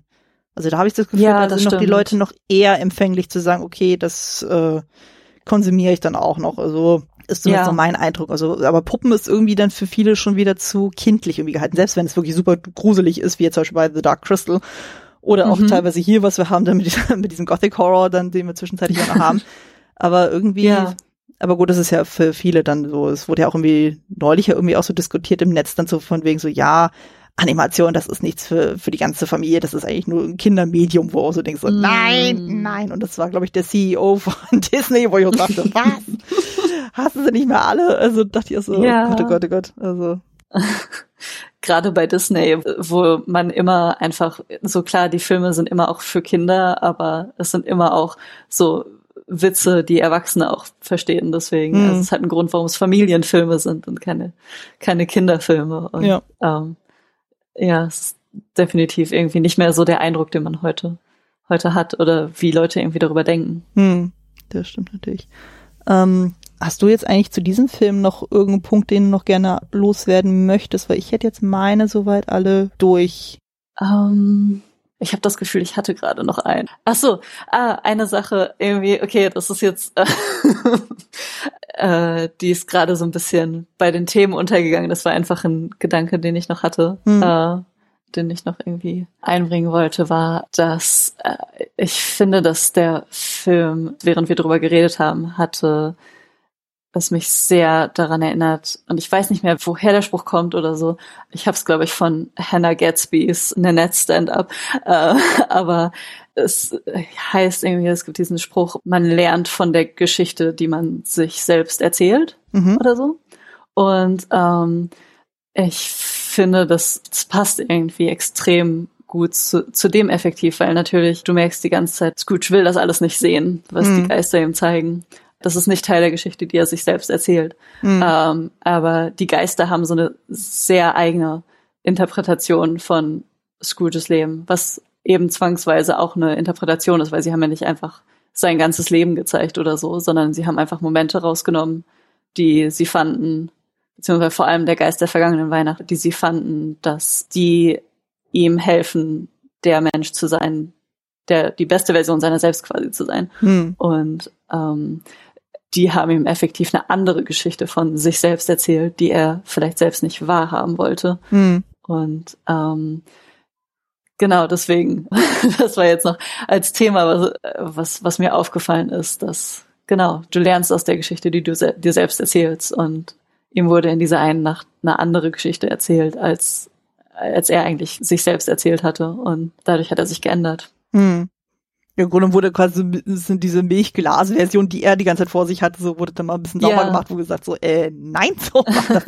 Aber gut, das kennt man ja von sich ja dann auch so, vor allem wenn du immer häufiger eine mhm. Geschichte von dir erzählst, desto mehr glaubst du sie dann auch tatsächlich. Mhm. Ähm, also das Gehirn funktioniert dann anscheinend an der Form so, dass wir auch gerne dann auch entsprechend Sachen auch verdrehen äh, vor allem ja. zu einem äh, zum Gunsten von einem dann so auch denkt so, mm, mm, also es ist dann mhm. kriegt man auch gerne mal mit, so wenn man irgendwie ein Detail aus seiner Vergangenheit fragt, dann irgendwie und man äh, fragt dann Person A und Person B und es ist dann erstaunlich, wie teilweise unterschiedlich diese Versionen auf einmal sind, wo auch so denkst so, mhm. Moment mal, irgendwie habe ich das völlig anders in Erinnerung. das ist dann schon manchmal sehr wild, aber. Und ich habe das Gefühl, dass so jetzt in unserer heutigen Welt sind wir noch mehr dazu angehalten, weil es dieses, diesen Begriff von Personal Branding gibt. Und auf einmal sind wir alle so eine Marke, die wir auf dem Arbeitsmarkt verkaufen müssen. Und mhm. dann müssen wir erzählen, wer, oder auch auf Social Media, weißt du, es ist so, wir müssen unsere Nische finden. Mhm. Und auf einmal hast du nicht mehr irgendwie diese ganzen Komplexitäten, sondern Du hast eine gestreamlinete Version von dir selbst, die du dir ständig selbst erzählst und mhm. ähm, die dann auch self-fulfilling prophecy mäßig so ein bisschen zurückspiegelt. Ja. Genau. Und ähm, ja, genau, das ist noch irgendwie eine Art und Weise, wie die Geschichte eigentlich sehr aktuell ist, eigentlich so eine, ein Kommentar zum Thema Personal Branding. Mhm. Ja. Und die Nischifizierung von Social Media. so kann man das auf jeden Fall auch sehen. Ja, in dem Grunde ist es ja auch tatsächlich so, dass Scrooge ja dann irgendwie so sein Idealbild von sich dann irgendwie hat und er ist ja der Meinung, so, so wie ja. er sein Leben gestaltet, so, das ist irgendwie das Richtige und äh, da mhm. soll ihm auch mhm. keiner reinreden, auch kein, äh, kein Fred, dann so, er sagt ja auch irgendwie in einer Stelle von wegen so, feier Weihnachten so, wie du es richtig hältst, aber lass mir bitte meine Version von Weihnachten, äh, auch wenn ich das gar nicht feiert und so, aber das, äh, ja. Ja, so, ja, das trifft das auf jeden Fall sehr gut dann so und ähm, mhm. Aber immerhin ist es ja das Schöne bei der Geschichte, dass es ja am Ende diesen Hoffnungsschimmer gibt, von wegen, okay, er hat quasi sich das alles angesehen, er hat nochmal drüber reflektiert, hat dann gemerkt, oh, ich bin offenbar doch nicht so mhm. glücklich, wie ich dachte, oder so mhm. zufrieden mit meinem Leben so und äh, quasi Selbstreflexion ist ja auch eine schöne Geschichte so das ja. würde dem einen oder anderen heutzutage auch sehr gut tun wo man auch so denkt okay überlege sehr äh, sehr gut was du da mit deinem Leben veranstaltest und was du in die Welt hinausträgst dann so und welches Bild du vermitteln möchtest ähm, mhm. Also es müssen ja nicht alle Gutmenschen sein, das verlangt ja niemand so, aber dass man zumindest ja. sagt, okay, man sollte soweit ehrlich zu sich selber sein und so merken, so, okay, mhm. ich habe vielleicht die und die Fehler, aber ich kann ja vielleicht das und das daraus noch ziehen und besser machen und äh, mhm. ne? Und vor allem Nächstenliebe. Nächstenliebe. Also es haben, nicht, ja, es haben nicht alle immer so das Glück, dann irgendwie so ein Leben zu führen, so wie manche andere so. Das sind ja einfach die Umstände auch teilweise. Äh, mhm. Vor allem im viktorianischen England, da gibt's auch mal Situationen, wo man sagt, okay, da ist man halt ein bisschen mehr gebeutelt als andere. Und äh, ja, aber am Ende wird alles gut. Und am Ende gibt's Truthahn. Das ist doch wunderschön. Ja, ja, den größten, wo, wo ich mich tatsächlich, okay, äh, ich habe mich gefragt, weil dieser Truthahn, das war derjenige, der am Weihnachtsmorgen noch übrig war. Und mhm es war irgendwie der größte oder sowas in dem Schaufenster. Mhm. Und ähm, ich habe mich so ein bisschen gefragt, was wäre, wenn Scrooge nicht irgendwie bekehrt wurde und nicht den Truthahn gekauft hätte? Wäre dann dann einfach schlecht geworden, weil sich niemand in dem ganzen Stadt den leisten konnte? Wer weiß. Also, wer weiß. Wir werden es nie erfahren. Wir werden es nie erfahren. Das, das hat mich doch beim Rewatch sehr mitgenommen. Der Gedanke, was wäre passiert? Oh. Auf den Gedanken bin ich gar nicht erst gekommen, aber ich fand es erstaunlich, dass der, äh, dass der, kleine Hase dann den auf jeden Fall ganz gutmütig den gekauft hat. Er hätte auch einfach sagen können, ich brenne ja. mit dem Geld durch. Wäre auch eine Option gewesen. Das stimmt. Und er ist auch abgehauen, als würde er es machen, ehrlich gesagt. Wäre ihm zuzutrauen. Sehr meine, so blöd, wie der ihn vorher behandelt hat, so hätte ich ihm das zugetraut. Also sagt, okay, das ist mein schwerstes Geld, ich hau ab. Ich bin ja. mal weg. das wäre fair. Ja, von daher dann. Aber am Ende ist ja alles gut und ist alles schön, alle feiern, ja. ist alles wunderbar. Alle haben sich lieb. Alle wunderbar. haben sich lieb, wunderbar. Genau. ähm, dann denke ich mal, können wir auch schon rübergehen zum Fazit. Ist der Film es wert, geschaut zu werden und wem würden wir ihn empfehlen? Magst du anfangen? Also ähm, es wird niemanden überraschen, aber ich finde, der Film ist es wert, geschaut zu werden. Und äh, so natürlich so das Erste, was man denken würde, ist, dass es ein Kinderfilm ist. Aber ich denke, gerade zur Weihnachtszeit treten wir alle mehr in Verbindung mit unserem inneren Kind. Und ähm, ich glaube generell, der Film ist gut für die ganze Familie, für jedes Alter. Aber ich glaube, gerade zur Weihnachtszeit ist man offen dafür und ähm, ist auch offen dafür, sich die Weihnachtsgeschichte von den Muppets erzählen zu lassen. Und genau, deswegen, äh, ich würde sagen, jeder könnte diesen Film zur Weihnachtszeit sehen. ja. Ohne Einschränkung. Mhm. Ja, ich kann dem gar nicht so viel hinzufügen. Also ich würde auch sagen, so den äh, kann man sich auf jeden Fall mal anschauen und gerade eben Fans von den Muppets, für generell Puppenfilme, Leute, die Michael Caine mögen, äh, Leute, die mhm. gerne Charles Dickens Verfilmung auf etwas andere Art und Weise gerne mal schauen möchten. Und wer das ist das große Ding, stimmt. Charles ja. Dickens irgendwie, wenn man, wenn man irgendwie geneigt ist, Charles Dickens zu mögen, dann ist das, glaube ich, äh, das hatten wir ja gesagt, eine der treuesten Verfilmungen eigentlich und man sollte sie definitiv gesehen haben. Ja. Ja. ja vor allem ist auch ein guter Einstieg, also insbesondere wenn man auch sagt, man möchte ja. auch etwas Jüngeren äh, dann mal Weltliteratur zu Gemüte führen, dann mhm. passt, äh, funktioniert dieser Film eigentlich sehr gut, ohne allzu schwer zu sein und äh, ja, generell wer auch Musicals mag und vor allem Weihnachtsfilme, würde ich sagen, die mhm. sollten die Filme auf jeden Fall mal gucken. Genau. Dann kommen wir auch schon zur nächsten Rubrik, die ich ja immer wieder sehr gerne mag. Angenommen, wir würden ein Double Feature machen oder eine Filmthemenwoche. Welche Filme würdest du zu diesem hier noch empfehlen? okay, ich habe äh, zwei und bin von beiden sehr begeistert, aber ich würde nie die drei zusammen gucken. Also, mein erster Vorschlag wäre, was wahrscheinlich offensichtlich ist, und ich habe das Gefühl, vielleicht das ist auch, um, It's a Wonderful Life, ist das Leben nicht schön. Mhm. Um, ich finde, die beiden Geschichten funktionieren sehr symmetrisch zueinander. So, also, du hast bei It's a Wonderful Life George Bailey, der sehr selbstlos ist und bei Christmas Carol hast du Ebenezer Scrooge, der selbstsüchtig ist und beide haben übernatürliche Begegnungen mit Geistern, die, die sie retten und vor den schlimmsten Versionen ihrer selbst schützen mhm. und ähm, je nachdem, wie man es sehen will, ist der Engel Clarence aus It's a Wonderful Life, den könnte man auch als Geist der vergangenen Weihnacht so ein bisschen sehen. Also ich glaube, da ist sehr viel von Charles Dickens in dem Film generell. Und ähm, die Message von beiden Filmen ist, ist sehr ähnlich, dass Großzügigkeit vielleicht keine einfache Entscheidung ist und dass das Leben dich vielleicht in die Richtung zwängt, nicht großzügig zu sein, aber dass die Belohnung dafür umso größer ist. Mhm. Äh, genau, deswegen. Also das ist, wenn man an einem Abend sehr emotional sein will und sehr viel heulen will, dann wäre das ein gutes Double Feature. Mhm. Ähm, die andere Richtung, in die ich gehen würde, wäre Barbies Nussknacker. Mhm. Ähm, ich finde, die beiden passen sehr gut zusammen, in dem, dass sie beides unkonventionelle Adaptionen von viktorianischen Weihnachtsgeschichten sind, mhm. die aber irgendwie gerade dadurch funktionieren, dass sie so unkonventionell sind. Ich finde, beide halten das Quellmaterial nicht so sehr für heilig, dass sie nicht auch Spaß haben können damit. Und ähm, beide bringen irgendwie was Neues rein, was Leute, glaube ich, gerade weil die Geschichten ansonsten sehr alt sind und vielleicht ein bisschen altbacken auch, was Leute heutzutage zu dem Material bringen wird. Mhm. Und gerade Kinder, es sind ja beides Kinderfilme. Mhm. Genau, deswegen. Das sind meine zwei sehr unterschiedlichen Vorstellungen. Mhm. Zwei unterschiedliche Filmabende.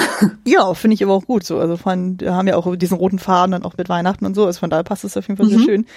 Ja es ist erstaunlich, ich habe auch relativ viele Filme irgendwie in meiner Liste. Das ist ja die Frage, was nehme ich jetzt so als meine ah, okay. Top-Picks dann so. Also ich würde, somit das Offensichtlichste wäre natürlich dann eben äh, Muppets die Schatzinsel, äh, weil das ja auch ja. von demselben Regisseur auch dann ist und so, dass man das so als Doppelfeature irgendwie macht und man so, okay, das war das eine war der Vorgänger und das andere war dann das nächste Werk dann so, was ja auch eine Buchadaption dann war von Stevenson. Mhm. Dann habe ich einen Film noch, wo man sagen könnte, das ist ein bisschen ein sehr abstraktes Biopic, dann so. Ähm, und zwar äh, ein etwas neuerer Film, Charles Dickens, der Mann, der Weihnachten erfand. Der, erfind, ah. der Titel ist ein bisschen krude, gebe ich zu, aber äh, Dan Stevens spielt da Charles Dickens und hat so ein bisschen Zauberer von Oz-Vibes, weil so ein bisschen so mm. auf eine sehr komödiantische Art und Weise erzählt wird, wie dieses Buch geschrieben wird innerhalb eines Zeitrahmens und wie dann die Figuren, die dann halt in dem Buch auftauchen, wiederum durch Figuren, die im realen Leben auf ihn treffen, dann so, so diese Gestalten irgendwie annehmen und es äh, ist ein sehr kleiner, charmanter Film, ging damals so ein bisschen im Kino unter, aber ich mochte den, also fand ich mag Dan Stevens einfach unglaublich gerne. Mm, ähm, okay. Auch wenn er vielleicht als Charles Dickens ein bisschen zu charming ist, so, aber mein Gott. Ja, ich äh, war überrascht. Ich glaube, wir hatten den zur gleichen Zeit geguckt. Ich hatte ihn bei Letterbox gelockt und dann habe ich gesehen, oh, du hast ihn auch geguckt. Ja. Ähm. Ich habe sogar damals im Kino gesehen, also von daher kannte ich Ach, witzig. Ja, ja. Okay. Ja, also ich fand auch irgendwie, es hat mich schockiert, wie attraktiv Charles Dickens ist und ich finde, in meinem Kopf ist Charles Dickens nicht so attraktiv. Aber es gibt ja noch eine andere Verfilmung mit äh, Ralph Fiennes als äh, etwas älteren Charles mm. Dickens. So, da passt es, glaube ich, ein bisschen eher das Bild dann so. Aber da ist ja auch diese Beziehung mit dieser deutlich, deutlich jüngeren Schauspielerin und die irgendwie nicht in der oh. Öffentlichkeit irgendwie als Paar auftreten sollen und ladidadida. Also oh. ich dachte, uh, okay. okay. Das ist ein bisschen weird. Ähm, dann für mich jetzt noch ein obvious choice wäre Nightmare Before Christmas. Mm, ähm, ja äh, wo es ja auch ein bisschen um dieses Thema geht, so Wertschätzung von Weihnachten, so was ist Weihnachten überhaupt so, wie feiern wir das so und äh, mhm. insbesondere aus der Sicht von unserer Hauptfigur Jack Skellington, der ja eigentlich so in diesem Halloween-Setting dann ist und wie er dann halt mit Weihnachten konfrontiert wird und wie er versucht dann aufgrund seiner Erfahrung dann so so sein Weihnachten irgendwie zu machen, so und das ist einfach ja. halt tollste Stop-Motion-Arbeit überhaupt, halt auch etwas äh, ähnlicher Zeitraum, also der kam ja äh, ein Jahr später, Stimmt, 93 ja. wiederum. Mhm aber immer noch zauberhaft, also kann, äh, kann man auch sehr gut gucken. Und mhm. als letzten großen Pick, ähm, dadurch, dass du nur zwei hattest, mache ich jetzt mal vier. Das wird dann schön auf sechs kommen. Ähm, wäre auch eine Buchadaption, aber allerdings fürs Fernsehen, und zwar Hogfather, äh, basierend auf dem Buch von Aha. Terry Pratchett. Und, okay, das sagt mir gar nichts. Oh, das ist so toll. Also ähm, ein britisches Studio hat ja mal so ein paar Pratchett-Bücher verfilmt und Hogfather mhm. war der erste. Das war so ein TV-Zweiteiler aus den 2000er Jahren. Ich glaube so 2006 oder so in dem Dreh. Und okay. ähm, da geht's ja quasi irgendwie darum, es gibt ja dann diesen Hogfather, also das ist ja quasi das Äquivalent zum Weihnachtsmann und der ist aus irgendeinem Grund verschwunden. Und hm. äh, in dieser Welt ist dann halt so, dass dann Weihnachten gleichzeitig auch Silvester ist und wenn aber ähm, der Hogfather äh, dann eben nicht ähm, rumzieht und Geschenke verteilt, so wird am nächsten Tag die Sonne nicht aufgehen. Und äh, daraufhin mhm. springt der Tod persönlich dann in diese Rolle und versucht dann, dann Weihnachten zu retten. Und äh, wenn man so mit Pratchett's äh, Werken so ein bisschen vertrauter ist und mit seinem Humor, finde ich, das passt eigentlich schon sehr gut hier rein tonal. Also, und ist halt ein mhm. exzellenter Cast. Also wir haben jetzt zum Beispiel Michelle Dockery als die Enkelin von ihm, Susan, also die kennt man ja aus Downton Abbey. Da mhm, ist ja eine okay. der Töchter, also das, da habe ich sie das erste Mal auch bewusst wahrgenommen. Und es sind mhm. einfach wirklich tolle Schauspieler auch dabei und das Production Value ist einfach zauberhaft, das ist so Chefskissen. Ähm, das, ähm, ich finde, es wird zu wenig über diesen Film gesprochen oder über diesen TV-Zweiteiler.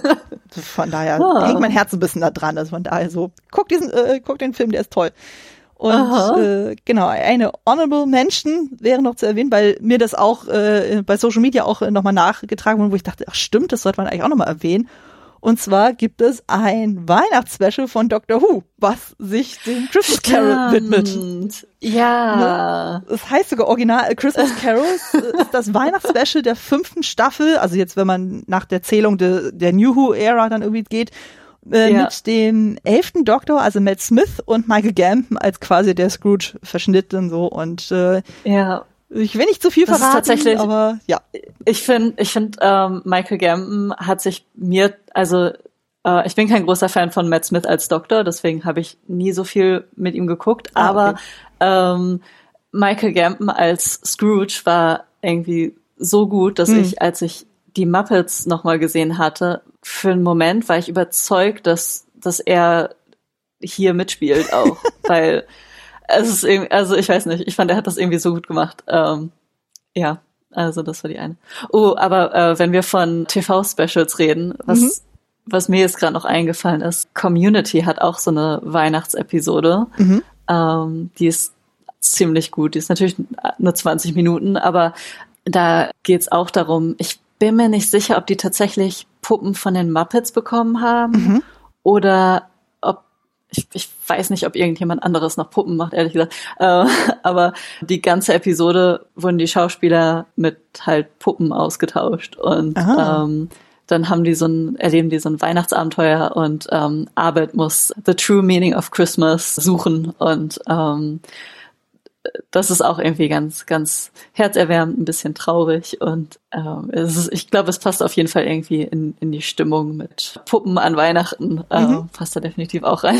Ja, auf jeden Fall. Packen wir mit in die Shownotes rein. Ich mache ja immer, wie gewohnt mache ich ja immer am Ende von meinen Shownotes immer so eine Liste von wegen so Filmempfehlungen so und da äh, packen wir das entsprechend auch mit rein. Perfekt. Ja, damit das nicht verloren geht, damit ihr das alles schön nachgucken könnt, so äh, äh, auch entsprechend immer verlinkt, dass ihr das auch entsprechend richtige findet. Mhm, genau. Perfekt. Dann kommen wir auch schon direkt zum Abschluss. Du darfst noch mal ein bisschen Eigenwerbung für dich machen. Wo kann man dich im Internet finden, wenn man nach dir suchen möchte? ähm, ja, also mich findet man eigentlich überall auf Social Media als meistens Hexe Babayana oder einfach nur als Babayana, wenn ich das haben konnte. ähm, Ansonsten findet man mich auch bei der Traumathek. Das ist unsere letzte Videothek in Köln und die ist super und ähm, ein ganz, ganz toller Treffpunkt für alle Filminteressierten und für die schreibe ich Online-Reviews zu Neuerscheinungen. Also da kann man mich auch finden in der Traumathek. In der Regel auch physisch, ein, zweimal die Woche. Ähm, genau. Sehr schön, sehr schön. Kommt alles in die Show Notes, wie gesagt. Und ähm, genau, mich könnt ihr wie gewohnt mit Klassiker Fable und Kostüm Fable unter klassiker-fable.de finden. Das Ganze im Hause der Second Unit. Das Ganze findet ihr auch in sämtlichen Podcatchern, bei iTunes und bei Spotify. Und jetzt relativ neu und frisch gibt's jetzt diesen Podcast auch bei Mastodon das ist jetzt heute bestätigt worden. Ich habe jetzt da ein, auch einen Account jetzt einrichten können, auch so mit diesem schönen Social-Ding Podcast. Da bin ich jetzt auch damit du genug, damit du fliehen kannst, falls, ja. falls es schlimm wird auf Twitter. Ja, ja, so bevor die Hütte völlig brennt. Also mal gucken, wie es zum Zeitpunkt der Veröffentlichung ist, aber äh, ich habe zumindest schon mal da ein neues Zeltchen aufgebaut. Also wenn ihr mich da suchen wollt, da gibt's auch Möglichkeiten. Und auch nochmal sehr, sehr neu, habe ich jetzt gestern eingerichtet. Ich habe jetzt explizit dann für Instagram nochmal einen eigenen Account eingerichtet, wo alles jetzt drin ist, was die Podcasts explizit betrifft. Bisher hatte ich ja nur meinen privaten Account da, den ich aber halt im Privatmodus gehalten habe, weil ich mir denke, ich haue auch da private Sachen rein, das muss nicht jeder Hinz und Kunst dann sich angucken. Und jetzt habe ich so gesagt, okay, ich outsource das dann, ich mache jetzt wirklich einen eigenen Account nur mit Podcasts, wo auch wirklich alle drauf zugreifen können und dann seht ihr auch entsprechend was so ansteht, was bisher war und was als nächstes kommen wird. Da habe ich auch nochmal explizit Werbung für diesen Podcast gemacht. Also ähm, wer weiß, vielleicht suche ich ja auf die Weise dann auch mal den ein oder anderen Gast oder die Gästin. Mal gucken. Zwinker, zwinker. Ähm, was die äh, Zukunft ergeben wird. Und ähm, wenn ihr mich bei Instagram suchen möchtet, findet ihr mich unter dem Handle Kostümfrau Podcast. Das ist alles ein Wort und Kostümfrau mit UE. Und äh, genau, unter Kostümfrau bin ich ja auch im Internet so vertreten. Da bin ich ja jetzt sowohl bei Mastodon und auch bei Letterboxd. Da logge ich regelmäßig Sachen, die ich dann geguckt habe. Meistens auch in Bezug auf den Podcast. Da kann man sich das eine oder andere auch schon mal anteasern lassen, was da so reinsteht. Das, so, ähm, das lohnt sich manchmal. Genau. Ich danke dir herzlichst, dass du meiner Einladung gefolgt bist und mit mir diesen tollen Film besprochen hast. Ja, vielen Dank für die Einladung. Das hat mir sehr viel Spaß gemacht. Ja, das jederzeit wiederkommen. Also das wird bestimmt Gelegenheiten geben, so sehr gerne. Filme gibt, wo du sagst, oh, da möchtest du gerne äh, mitreden. Ähm, ich freue mich ja über jeden, der gerne vorbeikommen möchte. Gerne auch weiblich und divers. Also nichts, nichts an, äh, gegen all die Männer, die bisher hier waren, so, aber die Quote war jetzt doch sehr, sehr hoch in letzter Zeit. Also ich versuche da ein bisschen Verbesserung äh, zu machen mal gucken, wie das alles so klappt. Es ist schlimm, man entkommt den Männern nicht, wenn man, wenn man sich für Filme interessiert. Die sind irgendwie überall da. Ja. Nee, deswegen äh, müssen halt wir Frauen und äh, diversen Personen müssen halt mal gucken, so dass wir sagen, hey, wir sind auch mhm. da und äh, wir wollen auch gerne über Film reden. Und wir können das auch. In irgendeiner Form.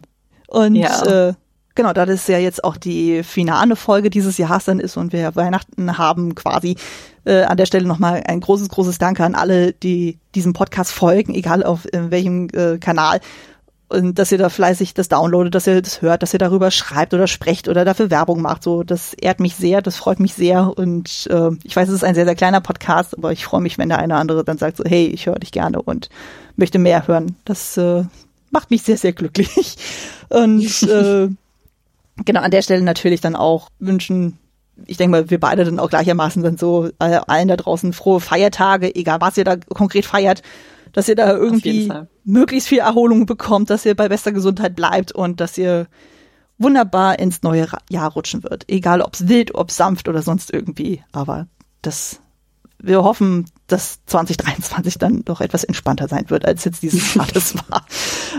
zu das viele komische hoffe Sachen. Ich seit äh, fünf Jahren. Oh. Nein. Ja. Nee, so, so groß die Spanne würde ich jetzt nicht ziehen, weil zwischenzeitlich ist auch meine Tochter geboren, von daher. Ah, okay. Ja, gut. War ja auch zwischendurch mal was Schönes. Aber ja, so gerade jetzt 2022 war doch ein bisschen sehr heftig. Und ja. äh, wir hoffen mal, dass jetzt 2023 doch etwas besser wird. Wir bleiben mhm. optimistisch. Wir gehen mit Hoffnung ins neue Jahr. Und äh, genau. Ich hoffe, ihr da draußen hattet beim Zuhören genauso viel Spaß wie wir beim Aufnehmen. Und ich hoffe, ihr hört dann auch beim nächsten Mal bzw. im nächsten Jahr wieder rein. Bis dahin, macht es gut und tschüss. Bis dann. Ciao.